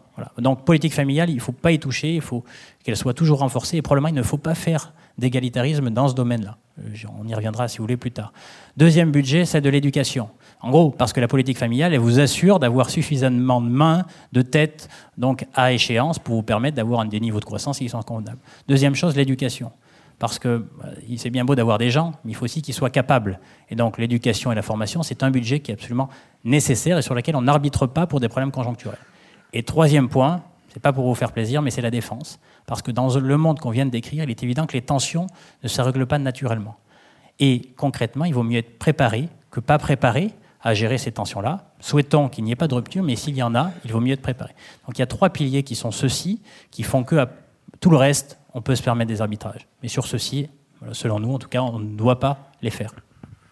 Merci Pierre. On avait une autre question. Le micro. Oui, bonsoir.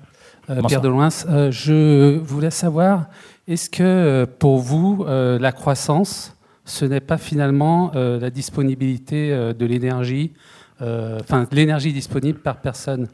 Et je, oui, alors Nicolas C'est une bonne transition euh, en fait pour Nicolas Meyer. Voilà, je, je, suspecte d'avoir. Euh, je suis payé en sous-main. mise en place une stratégie avec Monsieur.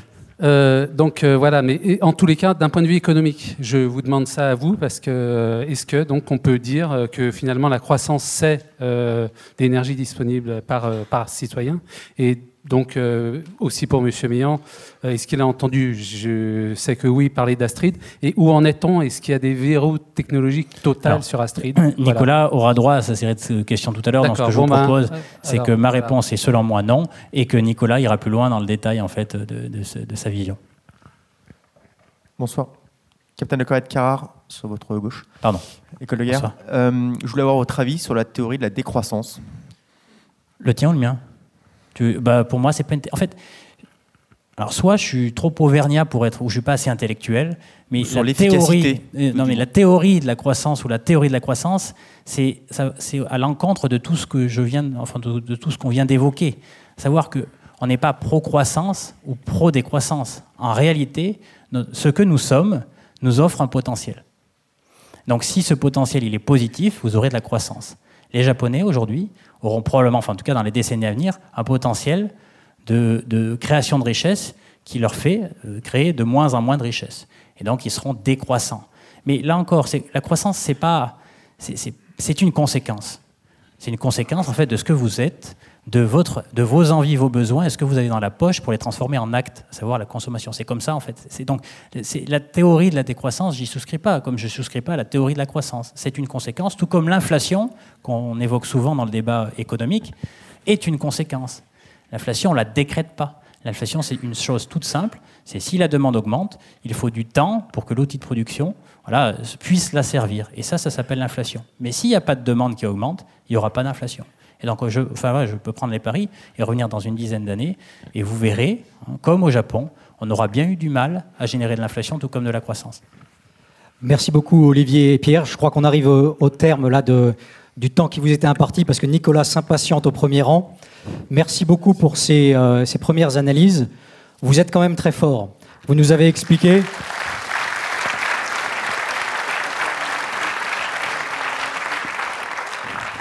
Nous avez expliqué qu'on avait un problème démographique et qu'il fallait absolument éviter la guerre.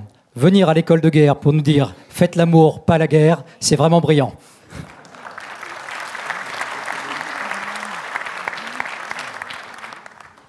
Voilà, petite euh, télécommande. On cherche là. Problème technique, on a perdu la télécommande. Elle est là. C'est bon. Parfait. C'est bon. Bon. Euh, Merci pour euh, cet exposé très intéressant. Donc, on avait parlé, euh, le thème d'aujourd'hui, c'était le jour d'après, vers un nouveau paradigme économique et énergétique. On a parlé de l'économie. euh, et moi, ce que je vous propose, c'est de parler un peu d'énergie et de pétrole. Alors, le pétrole, ce n'est pas un sujet très sexy. On va essayer de le rendre le plus sexy possible, hein, dans les limites du possible. Mon intervention aujourd'hui, elle va se passer en deux temps. Déjà, essayer de comprendre est-ce que notre économie dépend de l'énergie, hein, pour rebondir sur la question qui a été posée, et plus précisément du pétrole. Et ensuite, de se projeter, d'imaginer le jour d'après, et plus précisément le jour d'après pétrole. Est-ce que si jamais un jour on en avait moins, est-ce que ce serait grave? Euh, Quel impact sur notre économie? Quel impact sur nos vies? Et finir par euh, des pistes de solutions si jamais ce jour arrivait. Alors je vous propose de commencer par une petite prise de hauteur sur l'économie mondiale depuis à peu près 2000 ans. Donc on se place à l'époque de, Jésus-Christ. J'aime bien cette citation euh, de Bartlett sur la fonction exponentielle. La plus grande faiblesse humaine vient de son incapacité à comprendre la fonction exponentielle. Donc aujourd'hui, ensemble, on va essayer de se renforcer. On va essayer de comprendre la fonction exponentielle. Qu'est-ce que c'est la fonction exponentielle? C'est une fonction dont la valeur double à intervalles de temps réguliers. Par exemple, le PIB, entre 72 et 94, 22 ans, ça double.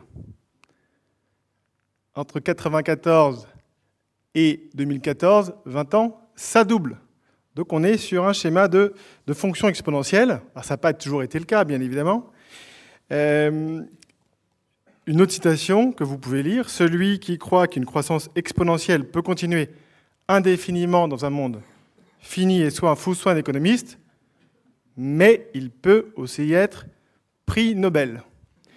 Vous avez, c'est pas incompatible, vous avez un prix Nobel qui s'appelle Robert Fogel, prix Nobel d'économie en 1993. Il écrit un papier en 2007 et il se projette en 2040.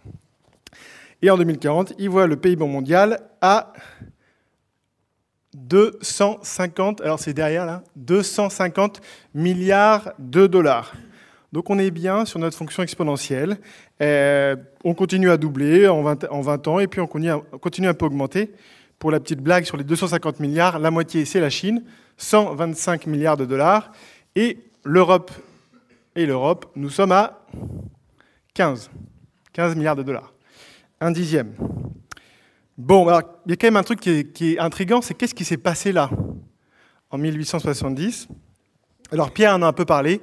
Ce qui s'est passé en 1870, c'est que vous avez eu une révolution industrielle qui a commencé en Angleterre, notamment avec l'utilisation du charbon, et qu'en 70, en fait, c'est la première mondialisation permise par le développement, un, du chemin de fer, et deux, des bateaux à vapeur, qui fonctionnent donc au charbon et on commence à délocaliser la production. Et c'est là que l'économie commence à décoller. Alors le pétrole est découvert en 1859, mais on ne peut pas tout mettre sur le dos euh, du pétrole. Alors ce qui est quand même intéressant à souligner, c'est que le Royaume-Uni, figurez-vous, c'est aussi le pays, donc c'est le pays de la première révolution industrielle, mais c'est aussi le pays qui a aboli l'esclavage. Il se trouve que ça se passe exactement au même moment. Qu'est-ce qu'ils ont fait? Alors, ils sont sans doute de très bonnes âmes au, au Royaume-Uni, mais ils sont surtout rendus compte qu'avec le charbon, ils pouvaient produire la même chose 10 à 100 fois moins cher. Donc, euh, ils sont tout simplement ben, au lieu de prendre des métiers à tisser qui fonctionnaient avec des gens, plutôt avec des, avec des machines. Et c'est comme ça finalement qu'on a remplacé ces travail euh, d'esclaves par des euh, esclaves énergétiques. Et aujourd'hui, vous êtes dans un monde qui fonctionne effectivement avec des esclaves énergétiques.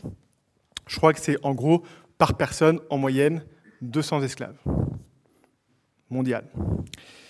Bon, alors une fois qu'on a dit ça, on va essayer de faire un petit zoom quand même sur cette période euh, intrigante.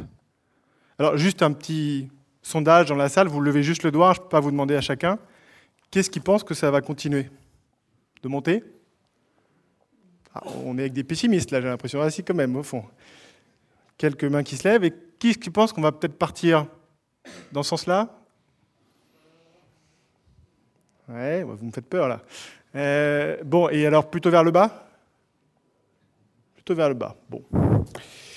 Pourquoi pas euh, Alors, l'énergie, très rapidement, l'énergie, c'est une notion qui est un peu compliquée parce que quand on essaie de suivre dans les médias ce qui se passe, 97% euh, ben, du temps, ils vous parlent de ça. C'est ce qu'il y a en vert là. Alors, c'est plus de 2%, c'est 3%. ça s'appelle les nouvelles énergies renouvelables. Ce sont euh, le solaire et puis l'éolien, nouvelle, parce qu'en fait, au Moyen-Âge, on était déjà 100% renouvelable, figurez-vous, avec de l'hydraulique et du bois. Bon, euh, on est passé de 100% renouvelable à 80% fossile, et on reviendra un jour 100% renouvelable, probablement. La question, c'est euh, à quel niveau?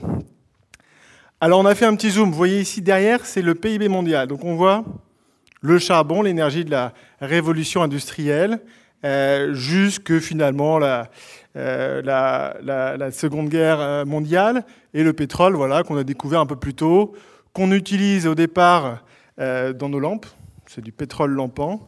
on se rend bien vite compte que ce n'est pas forcément le bon usage et l'électricité vient sortir le pétrole. Et puis après, on a Ford T au début du XXe qui invente la, la voiture pour tout le monde. La voiture pour tout le monde. Le pétrole a une importance dans la première partie du XXe siècle, notamment au niveau des guerres au niveau de la, Première Guerre mondiale, puisque euh, l'armée américaine, quand elle débarque, euh, est motorisée, c'est la première armée motorisée, et on aura un rôle à nouveau important dans la Seconde Guerre mondiale, euh, puisque à partir du moment où en 1943, les Américains et les Français iront bombarder les infrastructures de pétrole dont l'Allemagne disposait soit en Roumanie, soit chez eux pour faire du pétrole à partir de, de l'INIT, vous avez un tournant dans cette euh, guerre mondiale euh, qui fait que, euh, qui fait que l'aviation, notamment allemande, est clouée au sol. Tournant qu'on a d'ailleurs vu plus récemment, plus près de chez nous, en Syrie, puisque vous avez une opération qui a été commencée par Vladimir Poutine, qui fait qu'à partir du moment où on a commencé à bombarder les installations de l'État islamique au niveau du pétrole, qui était une source de revenus importante pour eux. C'est là où finalement vous avez eu le sorte de pic de l'État islamique et que, euh, et que depuis, privés de ces ressources, petit à petit, euh, ils ont euh, perdu du territoire. Alors ce qui est intéressant d'ailleurs, c'est que l'opération des Alliés, il y a quelques années, s'appelait Tidal Wave 2 et qu'en 1943, pendant la Seconde Guerre mondiale, ça s'appelait Tidal Wave 1. Pour la petite histoire. Alors, donc ça, c'est ce qu'on parle 97% du temps. Et là, on a l'énergie fossile. Vous voyez les Trente Glorieuses, voilà, c'est ça. Beaucoup de pétrole pas cher. Un petit hochet en 1970, premier choc pétrolier. Et pour ceux qui pensent que le charbon, c'est euh, l'énergie du passé, eh bien non, puisque le charbon, euh, on n'en a jamais consommé autant. Et si les Trente Glorieuses se sont faits sur beaucoup de pétrole, euh, très bon marché, eh bien, euh, la croissance de ces dernières années s'est faite sur beaucoup de charbon. C'est une croissance au charbon, puisqu'en 2001, vous avez la Chine qui rejoint l'OMC, et c'est pour ça euh, on est... Alors, pour la petite histoire, ceux qui regardent l'histoire de CO2, vous savez, on a des objectifs en Europe de, faire baisser nos émissions de CO2, et on est très bon depuis 1990, puisque nos émissions ont baissé de 10%. Qu'est-ce qu'on a fait? On a fermé les usines en France, on les a mis en Chine, en Europe de l'Est. Ça a très bien marché. Et ce n'est pas que les émissions de CO2, c'est aussi les émissions de polluants associés, etc. Manque de peau, si on réintègre les importations et qu'on euh, retire les exportations, c'est plus moins 10%, mais plus 10%. Bon. Alors, le pétrole, est-ce que ça a un impact sur notre économie? Quand on regarde finalement les 40 dernières années, on se rend compte que 4, 4 des 5 grandes crises ont été liées au pétrole. Alors vous avez d'abord le premier choc pétrolier, on en a parlé, il est là. Le premier choc pétrolier, qu'est-ce qui s'est passé? En 1970, les Américains se rendent compte qu'ils arrivent à un maximum de production de pétrole, qu'ils ne vont plus pouvoir augmenter leur production, et donc ils vont voir l'Iran et l'Arabie saoudite pour leur proposer en sous-main d'augmenter progressivement le prix du pétrole. Pourquoi? Pour pouvoir ensuite aller développer des nouveaux champs en Alaska, en Europe, en mer du Nord, euh, et donc, ce n'est pas exactement l'histoire qu'on vous a vendue, le premier choc pétrolier. C'est surtout les Américains se rendant compte euh, qu'ils arrivaient à un maximum de production, maximum de production qui n'a jamais été atteint à nouveau depuis, qui sont allés faire augmenter les prix. Deuxième choc pétrolier, la révolution islamique. Donc là, a priori, ce n'est pas les Américains. Euh, vous avez ensuite quelque chose qui est intéressant. Ici, en 1986, vous voyez les prix du pétrole qui baissent très fortement. Qu'est-ce que c'est? C'est le contre-choc pétrolier avec les Américains qui s'arrangent avec l'Arabie saoudite pour pouvoir produire un maximum de pétrole et pouvoir faire baisser euh, le prix pour que les revenus en devises étrangères de la Russie baissent, qui aboutiront cinq ans plus tard euh, à la fin ou la pause de la guerre froide et l'effondrement euh, de l'URSS. 91, guerre en Irak. 2001, c'est pas le pétrole. Non, cette fois-ci, c'est la, la, bulle Internet. Et puis, vous avez finalement le subprime. Subprime pétrole. Euh, Alors, pourquoi est-ce que le subprime, c'est probablement lié au pétrole? Qu'est-ce qui se passe en 2001 En 2001, vous avez la Chine qui, euh, euh, rejoint l'OMC. Comme le disait Pierre, la Chine qui est un ogre en termes de matériaux et en termes d'énergie. Et, et donc, vous avez la demande de pétrole qui augmente très fortement, l'offre qui augmente moins vite, mécaniquement les prix augmentent. Quand les prix du pétrole augmentent, ça a tendance à faire de l'inflation. C'est un produit sous-jacent, donc beaucoup de choses augmentent. Et quand vous avez de l'inflation, qu'est-ce que font les banques centrales? Elles augmentent leur taux d'intérêt. Bon, euh, vous avez peut-être déjà acheté un appartement, je ne sais pas. Généralement, en France, on achète avec des taux fixes, mais vous avez des pays où on peut plutôt acheter avec un taux variable. Donc quand le taux d'intérêt de la Banque centrale augmente, ben, votre taux il augmente aussi. Euh, et c'est ce qui s'est passé en partie aux États-Unis, c'est-à-dire que vous avez un certain nombre de ménages subprime, donc qui n'avaient pas les moyens de se payer leurs biens, euh, qui ont été pris à la gorge par cette augmentation des taux euh, liée à l'augmentation des taux d'intérêt. Donc un lien à nouveau sur le pétrole. Petit commentaire sur ce petit pic que vous avez connu en juillet 2008, euh, qui était lié à l'époque à Pékin, les Jeux olympiques de Pékin, la Chine qui avait acheté beaucoup de pétrole, euh, et puis une certaine dose de spéculation que vous aviez eu aussi.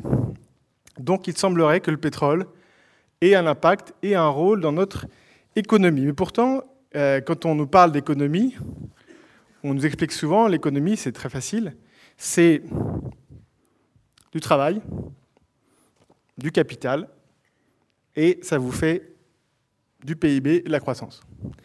Alors le problème, c'est qu'aujourd'hui, du travail, il y en a beaucoup, 6 millions de chômeurs. du capital, il y en a beaucoup. On l'a vu tout à l'heure avec les 15 000 milliards de dollars de, de dette des banques centrales. Et du PIB, il n'y a pas beaucoup. Donc quelque part, on a peut-être oublié quelque chose dans l'équation euh, entre, euh, entre le travail et le capital. En fait, ce qu'on a oublié, c'est que dans le travail, il y a aussi l'énergie. Et quand un être humain compte pour un, ben, l'énergie, comme je vous l'ai dit, compte pour 200. Et pourquoi est-ce qu'on l'a oublié? Parce qu'en fait, si on prend le secteur énergétique dans le PIB, sa part, c'est 10%. Donc on se dit, ben, c'est 10% du PIB, donc son importance, c'est 10%. J'ai écouté récemment euh, Jean-Marc Jancovici, certains connaissent peut-être, euh, qui dit qu'il faisait un parallèle assez marrant, donc je, je vais le reprendre. Il vous dit, en gros, vous, votre cervelle, c'est 2% de votre poids. Donc c'est pas important. Ben, essayez, essayez sans cervelle, voir ce que ça donne. Alors, vous me direz que je sais que certains y arrivent très bien. Euh, et, que malheureusement, souvent, ils ont des responsabilités. Euh, mais ceci étant dit, c'est beaucoup plus dur. Alors, quelque chose d'intéressant, voilà, ça c'est la croissance du PIB mondial en trillions de dollars. Donc en bleu, croissance du PIB mondial en trillions de dollars. Qu'est-ce que c'est en vert?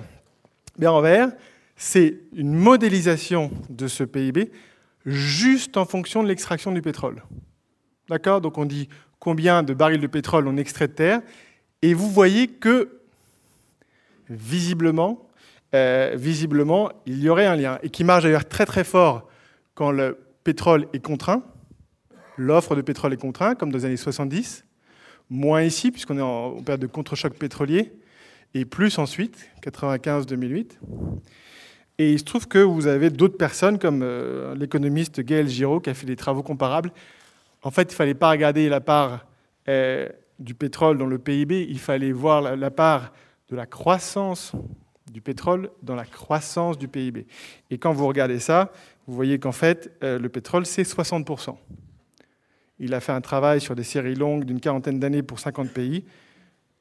L'énergie explique 60% de la croissance, le capital, 15%. Donc, on a du pétrole, on a de la croissance, on a moins de pétrole, on a moins de croissance. Donc la question d'après, c'est est-ce qu'il en reste beaucoup du pétrole? Alors, est-ce qu'il en reste beaucoup euh, pour faire tourner notre économie et, notre, euh, euh, et, nos voitures aussi d'ailleurs? Alors là, j'ai essayé de vous expliquer quelque chose en deux minutes qui m'a pris à peu près dix ans à comprendre. Donc si vous ne comprenez pas, euh, c'est pas grave, mais je vais quand même faire mon, possible pour y arriver. Il y a 40 ans, on nous disait il reste 40 ans de pétrole. Aujourd'hui, il reste toujours 40 ans de pétrole. Bon. donc, euh, cette histoire de pic pétrolier, ben, on se revoit dans 40 ans, et puis il en restera toujours 40 ans, euh, et puis on se fera une bouffe, on sera content. Bon, non, en fait, c'est n'est pas si simple que ça. Ce que je vous propose, c'est de faire un parallèle avec votre compte en banque. Vous avez tous un compte en banque, la plupart des, personnes qui n'ont pas que pris du Bitcoin. Euh, donc un compte en banque, euh, ça va être votre réserve. Et ça va être la réserve de pétrole. Et puis après, on va regarder l'extraction de pétrole, et ça, c'est votre plafond. Combien vous pouvez prendre d'argent par semaine D'accord? On va raisonner comme ça. On va, on va commencer par regarder votre compte en banque. Et les réserves. En fait, quand on vous parle des réserves de pétrole, on vous parle de cette chose-là.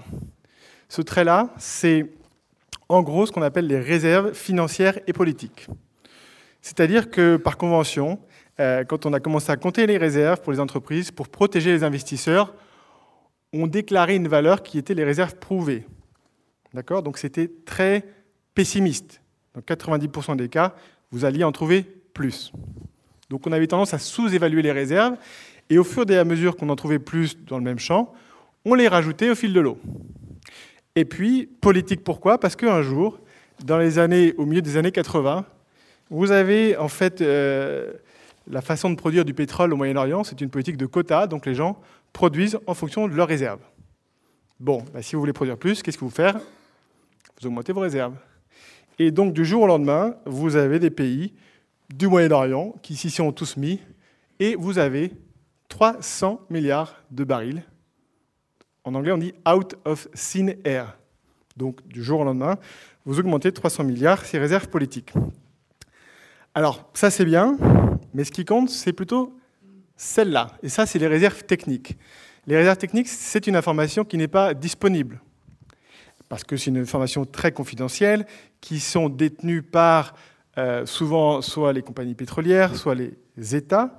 Et en fait, dans ce cas-là, des réserves techniques, Là, on rentre dans le, cœur du sujet. Après, ce sera moins dur. Mais donc, les réserves techniques. Tout à l'heure, je vous disais, on était très pessimiste. Là, c'est plus les réserves prouvées, c'est prouvé plus probable. Donc, il y a 50% de chances qu'il y en ait plus, et il y a 50% de chances qu'il y en ait moins. Donc, a priori, quand on les met toutes ensemble, on ne se trompe pas trop.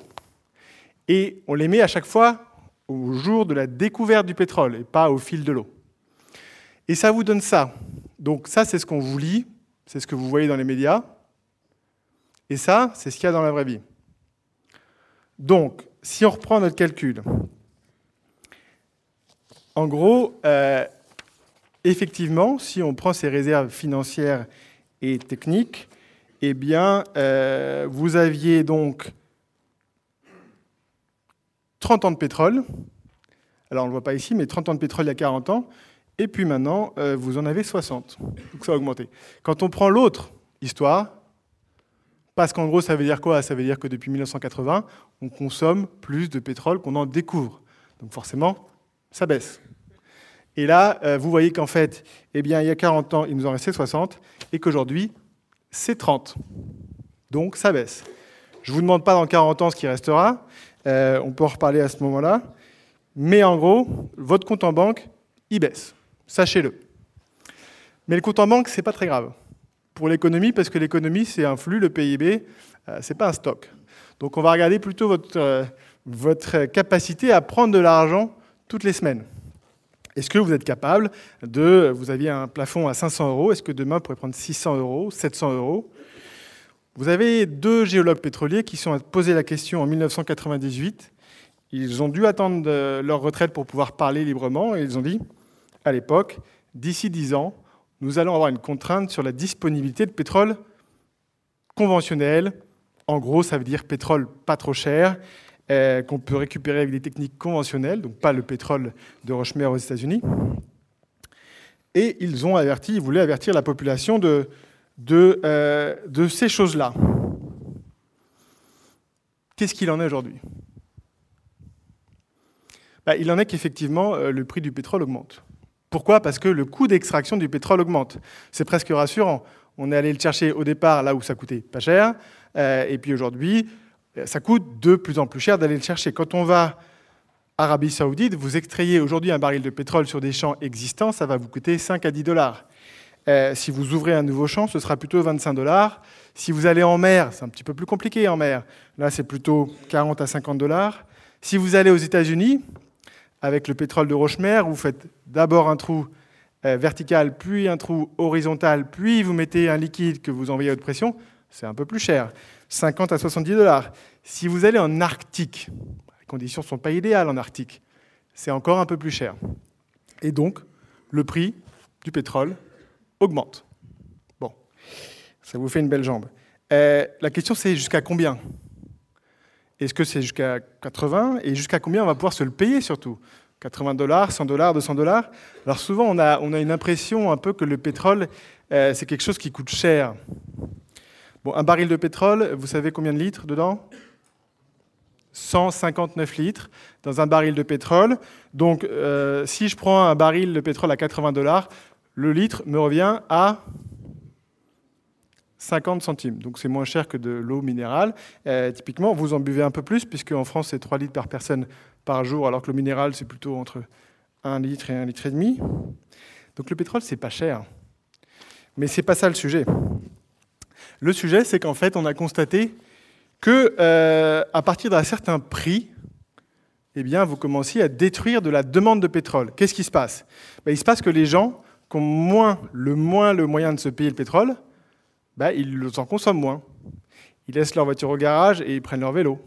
Ils font autre chose. Et donc, c'est ce qu'on a constaté. Là, vous avez le cas au niveau du second choc pétrolier. On était déjà à plus de 100 dollars hein, euh, en, dollars constants. Et puis, on l'a vu récemment aussi, 2011-2012. Et donc, le pic pétrolier, c'est ça, en fait. Le pic pétrolier, c'est vous avez vos coûts d'extraction du pétrole qui augmentent. Et puis après, vous avez une capacité à payer des gens qui, elles, se situent autour de 120 euh, dollars. Est-ce que ça monte Est-ce que ça baisse? La tendance est plutôt à la baisse. Pourquoi? Ben, Vous avez quand même des pays, un certain nombre de pays, euh, qui en ont profité avec le pétrole peu cher pour baisser leurs subventions. Typiquement, l'Arabie saoudite a augmenté le prix de son pétrole de 50%. On est passé de 13 centimes d'euros à 20 centimes d'euros. Cher. 13 euh, centimes à 20 centimes d'euros. Et en même temps, vous avez les pays consommateurs qui, eux, le pouvoir d'achat, alors pas pour, les 1%, eux, il n'y aura pas de problème, de toute façon, ils roulent en Tesla, donc pas besoin de pétrole. Euh, mais pour les autres, euh, le pouvoir d'achat a plutôt tendance à diminuer. Et donc, en fait, le pic pétrolier, c'est ça, c'est-à-dire qu'on va aller chercher tout le pétrole disponible sous nos pieds qu'on pourra se payer. Voilà. Bon, est-ce que c'est 100 dollars? Est-ce que c'est 120 dollars? Est-ce que c'est 150 dollars? Ça ne va pas changer grand-chose.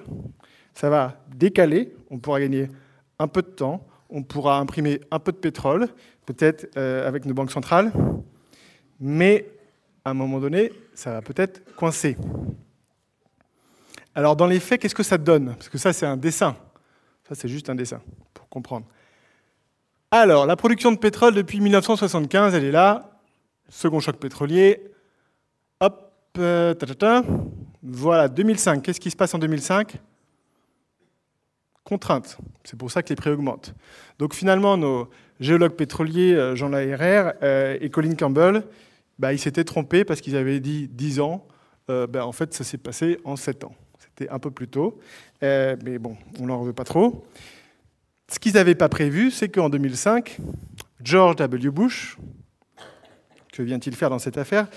George W. Bush, euh, dans une loi sur l'énergie, exempte en fait euh, euh, les fluides utilisés pour la fracturation hydraulique d'un certain nombre de lois environnementales. Donc, des lois pour protéger l'eau, pour protéger l'air, pour protéger l'eau potable, Clean Air Act, Clean Water Act et Safe Drinking Water Act. Qu'est-ce qui se passe? Eh bien, grâce à ça, les États-Unis commencent d'abord par faire de la fracturation hydraulique pour développer des ressources en gaz de roche-mer. Et à partir de 2011, comme les prix du pétrole sont à plus de 100 dollars, eh bien là, ils commencent à plutôt aller chercher du pétrole de roche-mer. Et donc du pétrole euh, non conventionnel qu'on retrouve ici. Et cette croissance, dans l'approvisionnement de pétrole, c'est les États-Unis, mais c'est aussi le Canada, euh, qui, vous savez, les Canadiens qui sont très forts, avec une énergie très renouvelable, produisent beaucoup de pétrole bitumineux, un peu moins renouvelable, un peu plus sale. Euh, et aujourd'hui, on en est là. Donc 2015, 2016, 2017, on sera sur une production de pétrole mondiale stable. Qu'est-ce qui se passe ensuite en 2018 bah, il se passe que comme euh, depuis 2014, on a divisé par deux quasiment les investissements pour aller chercher du pétrole et pour faire des projets, alors ça prend un peu de temps à, développer un, projet, eh bien euh, ça risque un peu de coincer. Bon. Alors, imaginons qu'on a une contrainte sur le pétrole. Qu'est-ce qui se passe ensuite? Bah, Il se passe ensuite que, euh, en fait, quand vous avez un pic pétrole, vous allez vraisemblablement avoir un peak tout. Et en anglais, c'est beaucoup plus chic. Ça fait peak oil. Il vous fait un peak all. Peak oil, peak all pour les anglophones. Euh, alors, il se trouve qu'en 72, hein, il, y avait des chercheurs du MIT euh, qui ont publié un rapport du Club de Rome où finalement ils ont fait un modèle systémique. Alors, ce qui est étrange, c'est que ce modèle systémique, en fait, nos, économistes ne raisonne jamais en système. C'est quoi raisonner en système? Ça veut dire bah, que, en gros, la Terre est ronde. Voilà, la Terre est ronde, les arbres ne montent pas jusqu'au ciel. Ça, c'est les hypothèses du modèle. Donc, à un moment donné, on a une contrainte qui se passe sur les ressources, et la contrainte se traduit dans le PIB, dans la population mondiale et dans euh, un, un certain nombre de choses. Qu'est-ce qu'ils ont dit, ces gens-là? Ils ont dit, en gros, au rythme auquel nous progressons en 1972, entre 2010 et 2030, ça risque de coincer. C'est vraiment ça leur message. Il ne faut pas aller chercher beaucoup plus loin. Il faut euh, se méfier. Alors, est-ce qu'il existe aujourd'hui euh, déjà des cas de pic pétrolier autour de nous? Est-ce que quelqu'un connaît un cas de pic pétrolier Norvège, effectivement. Grande-Bretagne aussi. Venezuela, il bah, faut me donner tous mes pays, mais d'abord j'avais envie de parler un peu de Cuba, mais bon, tant pis. Bon, on va quand même parler un peu de Cuba. Cuba, euh, effondrement de, euh, l'URSS entre 1989 1993, euh, consommation de pétrole moins 50%. Alors c'est un pays consommateur, hein, parce que nous on est consommateurs, donc j'essaie de regarder les consommateurs. Moins 50% en 4 ans. Voilà. Vous déjà allé Cuba? Non? Ben, Allez voir ce que ça donne. Alors, après, vous avez la Grèce. La Grèce, plus près de chez nous, moi je pense qu'on est plutôt sur le modèle grec. Alors, le modèle grec, c'est quoi? 2007-2013, euh, moins 40% euh, sur la consommation de pétrole. 6 ans. Donc ça va assez vite. Et effectivement, moi qui pensais que l'Union européenne n'avait pas vraiment de politique en termes d'énergie, en fait si, elle est très, peut-être très consciente du pic pétrolier, c'est pour ça qu'elle fait des politiques d'austérité très fortes puisque c'est ça qui fait beaucoup baisser la consommation d'énergie. Alors on a parlé d'un certain nombre de pays, effectivement la Norvège, le Royaume-Uni. Ici, vous retrouvez, hein, 74, 75, c'est bien les pics pétroliers, les chocs pétroliers qui ont permis d'aller développer le Royaume-Uni et la Norvège, et qui a filé quand même un sacré coup de main euh, à Madame Thatcher à l'époque. Euh, je pense que ça l'a bien aidé. Et puis vous avez d'autres pays, comme le Yémen, bon, on n'en parle pas trop dans les médias, euh, un peu plus récemment, l'Égypte, la Syrie, vous avez aussi cité le Venezuela. Donc ça, c'est des, pays producteurs de pétrole, effectivement, qui ont connu un pic pétrolier. La Chine aussi, d'ailleurs, pour information, a connu son pic pétrolier. La Chine, c'est le cinquième producteur mondial, si je ne dis pas de bêtises, 5 ou 6. Et demain, vous aurez peut-être aussi l'Arabie saoudite, qui sait? Euh, alors moi, je, préfère, je voudrais qu'on regarde un peu le cas de la Syrie, rapidement. Qu'est-ce qui s'est passé en Syrie? En Syrie, pic de production en 96. Euh, à partir de ce moment-là, vous avez une baisse ici des exportations en rose. Je dis une baisse, mais je pourrais dire une chute. Parce qu'en même temps, qu'est-ce qu'il y a? Vous avez une croissance démographique en Syrie qui fait que la consommation de pétrole augmente en Syrie.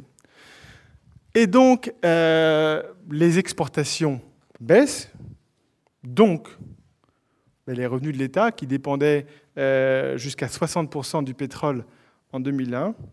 En 2007, c'est 20%. 60%, 20%. Euh, bon, bah, qu'est-ce qu'on fait dans ce cas-là? On augmente les impôts. Pas très populaire. Qu'est-ce qu'on fait d'autre? On peut augmenter les taxes, on peut baisser les subventions. Pas très populaire.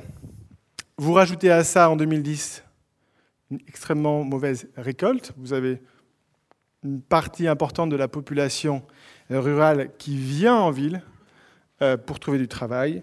Et vous avez, en gros, des conditions entre guillemets parfaites pour qu'au moindre étincelle, euh, vous ayez donc ce printemps arabe qui s'est passé et qui s'est dans un second temps dégradé. Alors pour information, le PIB de la Syrie, aujourd'hui, on est au même niveau qu'en 1990. Il a baissé de 60%. Et a priori, pour revenir au niveau de 2000, 10, ça va leur prendre 20 ans. Alors, je préfère la Grèce à la Syrie, hein, je suis très franc avec vous. Bon, la Syrie. Alors, dans un monde euh, où il y a moins de pétrole, comment on fait et avec qui faut être ami? C'est important, ça. Par exemple, quand vous voyez la grosse flèche ici, qui va du Canada aux États-Unis, vous vous dites, bon, les Américains, ils vont éviter de se fâcher avec le Canada parce qu'ils en ont besoin. Quand vous voyez la grosse flèche ici, qui va du Moyen-Orient, Iran, Arabie Saoudite, vers la Chine, vous vous dites, la Chine va peut-être pas déclarer la guerre tout de suite à l'Arabie Saoudite parce qu'ils en ont besoin. En toute logique, quand vous voyez la grosse flèche ici de la Russie vers l'Europe, vous vous dites, bon, ce serait quand même con euh, que l'Europe se fâche avec la Russie, ça reviendrait à peu près à scier la branche sur laquelle nous sommes euh, assises. Alors d'ailleurs, figurez-vous que les Russes, qui eux peut-être sont un peu euh, euh, plus, habiles, euh, sont devenus, la flèche n'est pas là, mais c'est aujourd'hui le premier fournisseur, comme le disait Olivier, de la Chine en pétrole devant l'Arabie saoudite. Donc si nous n'en voulons pas, ils trouveront quelqu'un d'autre à qui le vendre. Et effectivement, il se trouve que la Russie, c'est quand même un tiers du pétrole importé en Europe. Comme on ne produit pas, c'est à peu près un tiers de notre consommation. 40% du gaz, et donc, c'est quand même un allié dont on a, euh, dont on a besoin. En France, Arabie Saoudite. En gros, qu'est-ce que ça veut dire Notre plus gros fournisseur de l'Arabie Saoudite, ça veut dire que quand le baril était à 100 dollars, eh bien, on leur donnait chaque année 10 milliards d'euros par an. Alors, la bonne nouvelle, c'est que ces 10 milliards, ils ont promis de nous les rendre en partie euh, avec le contrat d'armes qu'ils ont proposé à Manuel Valls. Je crois qu'on l'attend toujours, mais Manuel Valls n'étant plus au pouvoir, ça va être plus difficile. 10 euh, milliards d'euros, c'est l'ordre de grandeur, je crois que c'est 8 milliards d'euros, je parle sous contrôle de Pierre Conessa, du budget de l'Arabie saoudite depuis 40 ans pour exporter l'idéologie euh, salafiste en dehors de ses frontières. Alors ce n'est pas que notre argent, bien sûr, euh, mais on y contribue peut-être un peu. Est-ce que ça nous coûte cher ce pétrole? On l'a dit, 50 milliards d'euros par an. il se trouve que quand on regarde, euh, il y a quand même une sensibilité importante de notre déficit commercial euh, au prix du pétrole, euh, notamment depuis 2000. Qu'est-ce qui s'est passé en 2000 ben Là, vous avez la Chine dans l'OMC et puis vous avez aussi les nouveaux États membres. Donc il y a même un certain nombre d'usines qui partent de France, d'Europe de l'Ouest vers l'Europe de l'Est. C'est d'ailleurs assez flagrant si on regarde l'automobile l'histoire dans l'automobile, en gros, entre 2010 et 2012, vous euh, fermez 12 usines d'assemblage en Europe de l'Ouest et vous en ouvrez 11 en Europe de l'Est, qui fait que, bah, avant, on vendait des voitures aux autres, et maintenant, on en achète. Alors, François Hollande a été très bon, parce qu'il a réduit le déficit commercial. Bon, il était là au bon moment. Hein. Euh, quand le prix du pétrole est divisé par deux, forcément, ça aide un peu quand on regarde pas le pétrole, mais le reste, ah, c'est un peu moins beau sur la photo. Voilà, ça c'est euh, l'industrie manufacturière. Donc quand les prix vont réaugmenter, euh, la note va être euh, salée. À quoi sert le pétrole? C'est la question qu'on doit se poser. À quoi sert le pétrole? Ben, En fait, le pétrole, c'est devenu l'énergie reine du transport. En étant l'énergie reine du transport, c'est l'énergie de la mondialisation. Donc, plus de pétrole plus de mondialisation, moins de pétrole. Et eh bien là, on va être plutôt sur de la relocalisation.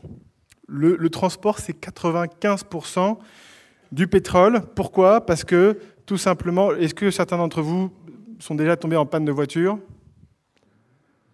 Est-ce que vous avez poussé votre voiture? Peut-être sur 5 ou 10 mètres?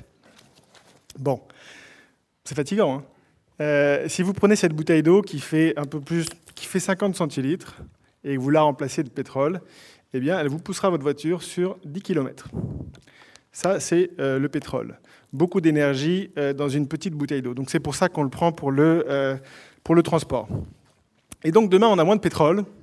Mais la bonne nouvelle, c'est que Elon Musk est là. Alors, cette phrase, elle est vraie pour beaucoup de choses. À chaque problème complexe, il existe une solution simple et fausse. On a la solution. Euh, alors c'est M. Mencken, hein, parce que j'aime bien citer ceux qui disent des choses intelligentes. Bon, la, voiture électrique, euh, je ne vais pas vous en parler pendant deux heures. En gros, au niveau mondial, c'est une voiture à charbon, puisque 40% de l'électricité provient du charbon. Euh, vous n'avez pas d'impact sur l'énergie consommée, parce que ça consomme beaucoup d'énergie de produire la batterie. Vous déplacez de votre contrainte du pétrole vers les métaux, le lithium, le cobalt. Donc on, est très fort pour déplacer des problèmes, un peu moins pour les résoudre. Euh, l'impact sur la pollution en ville, il existe, mais en fait, si vous voulez réduire la pollution, il suffit juste de limiter les voitures polluantes, ça marche beaucoup mieux. Euh, et c'est beaucoup plus efficace, et ça peut se faire d'un claquement de doigts. Et puis le problème de la voiture électrique, c'est que quand vous allez partir en vacances demain, euh, et que vous allez faire 500 km, ça va vous prendre pas 5 minutes pour faire le plein. Ça va vous prendre 2 heures. C'est un peu plus long. 2 heures, c'est si vous arrivez à la borne et que vous êtes tout seul. Il y en a une par euh, station. Hein. Euh, s'il y a quelqu'un devant vous, ça fait 4 heures. D'accord? Quand le week-end de l'ascension, vous faites 10 euh, heures pour faire 500 km, bah, vous partez le mercredi matin ou jeudi matin, vous arrivez le vendredi soir et puis vous repartez le samedi matin pour revenir.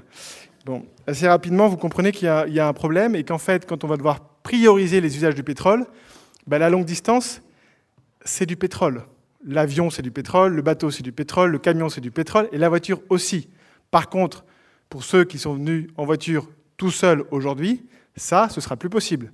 On pourra, plus, euh, pourra plus gaspiller le pétrole euh, dans une voiture en ville, alors que vous auriez pu prendre un vélo, un bus, euh, un métro, vos pieds, ça marche aussi, ou alors venir en covoiturage avec d'autres personnes qui venaient aussi à cette conférence. Alors, vous savez, je vous ai dit, les énergies renouvelables, 85% euh, des choses, on en parle 95% du temps, ça marche aussi pour la voiture électrique, figurez-vous. Voilà les ventes de voitures électriques. Alors ça, c'est la Norvège. Bon, c'est une voiture sur deux. Pourquoi? Parce que la taxe, c'est 100%.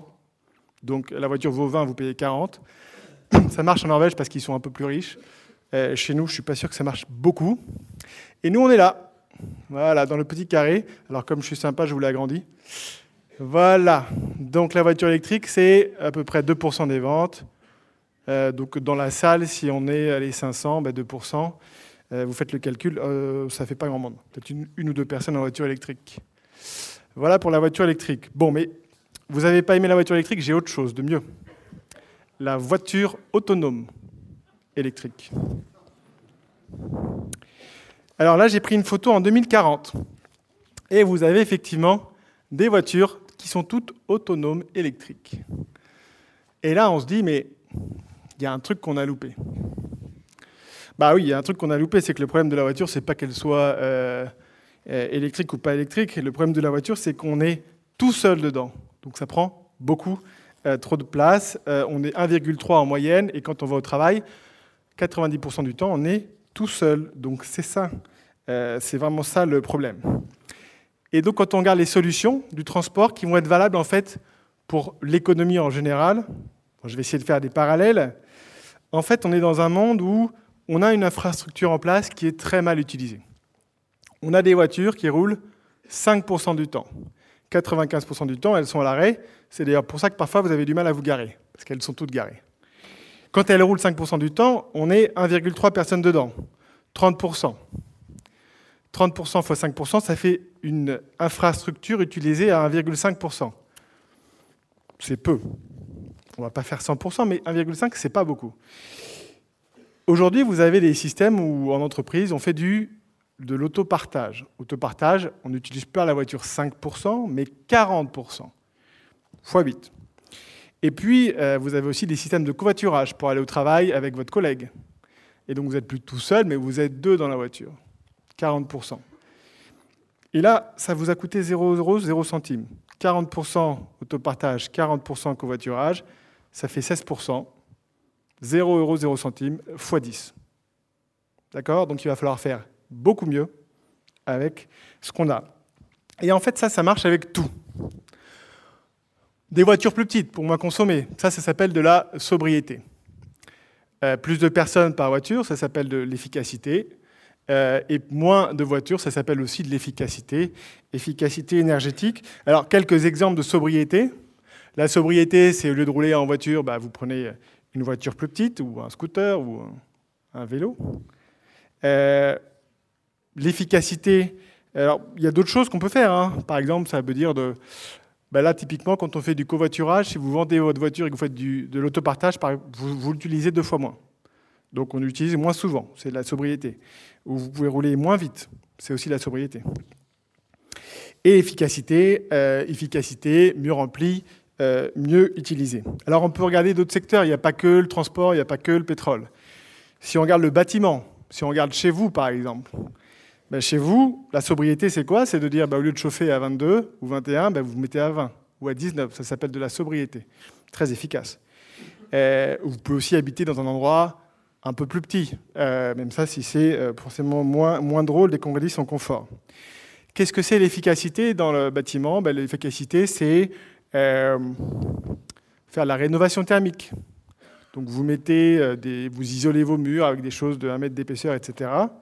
Ou alors vous vous isolez vous-même avec un pull. Ça s'appelle aussi de l'efficacité et ça coûte un peu moins cher.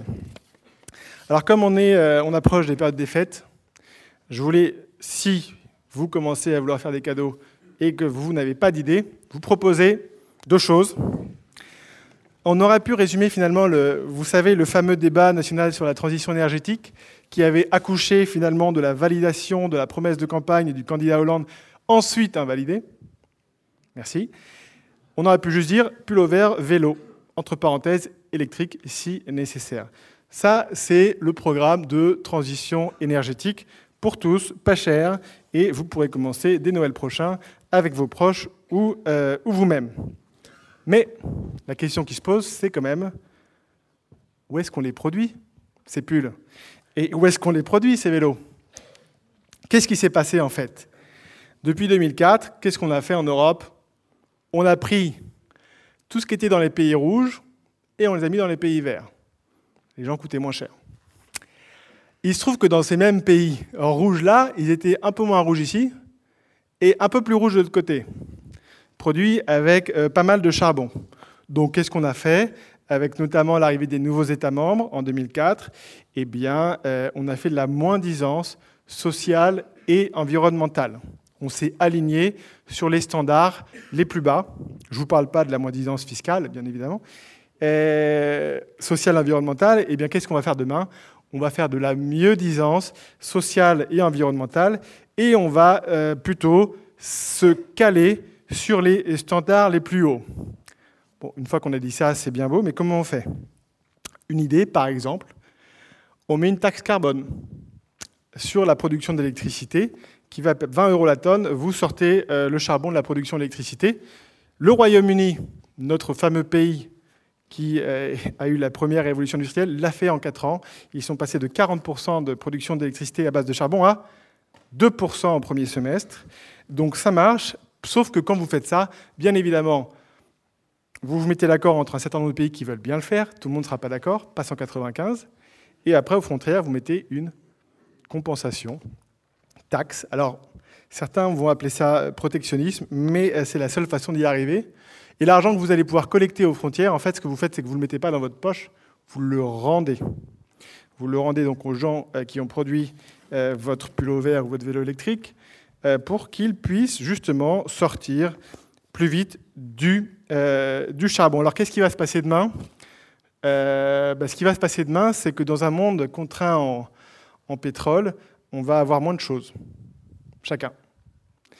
Le PIB par personne va vraisemblablement baisser, et donc on ne pourra plus chacun avoir sa voiture, euh, euh, sa, perceuse et ce genre de choses. Et qu'est-ce qu'on va faire? Ben, On va faire comme avant. C'est-à-dire qu'avant, on se prêtait les choses, euh, on partageait les choses, ce qui veut dire qu'en fait, notre niveau de vie ne va pas forcément baisser en termes d'utilisation, mais on aura moins, moins de choses. Et la bonne nouvelle, c'est que ce que ça va faire? C'est que dans une société actuelle profondément individualiste et égoïste, vous allez pouvoir créer du lien social, ce qui est plutôt une bonne nouvelle. Merci.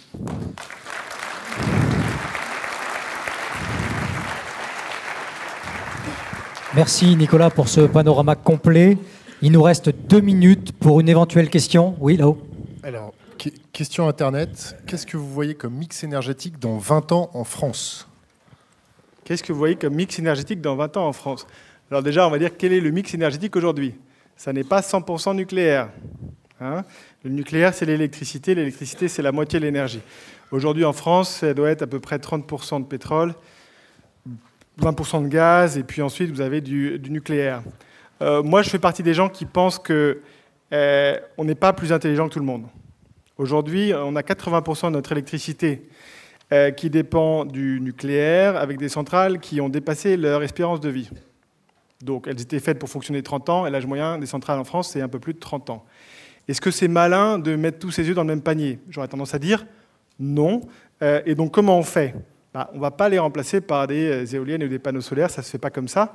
Ce qu'il faut faire, c'est réduire drastiquement notre euh, consommation en fait. Donc quand on parle de mix énergétique, souvent on parle d'offres, qu'est-ce qu'on met en face?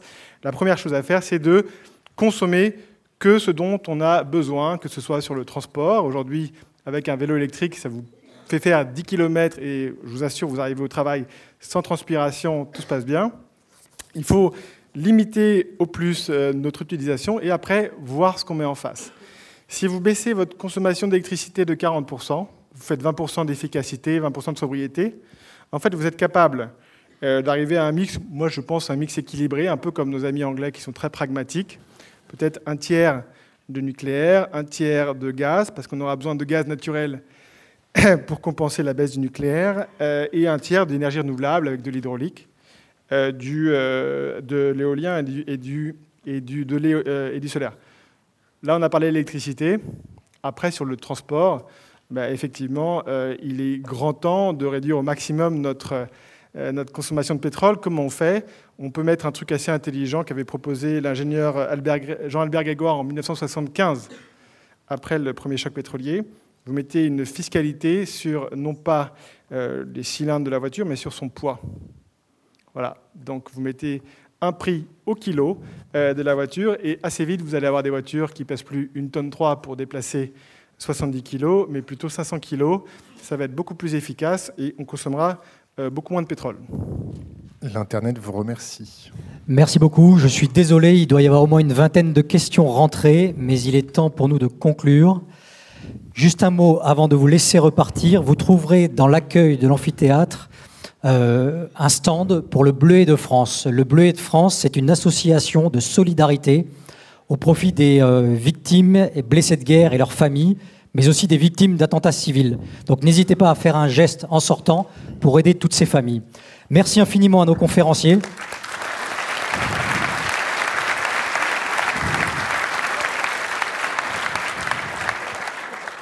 et que nos internautes ne se sentent pas privés, ils peuvent retrouver le Bleu et de France sur Internet. Bonne soirée à tous.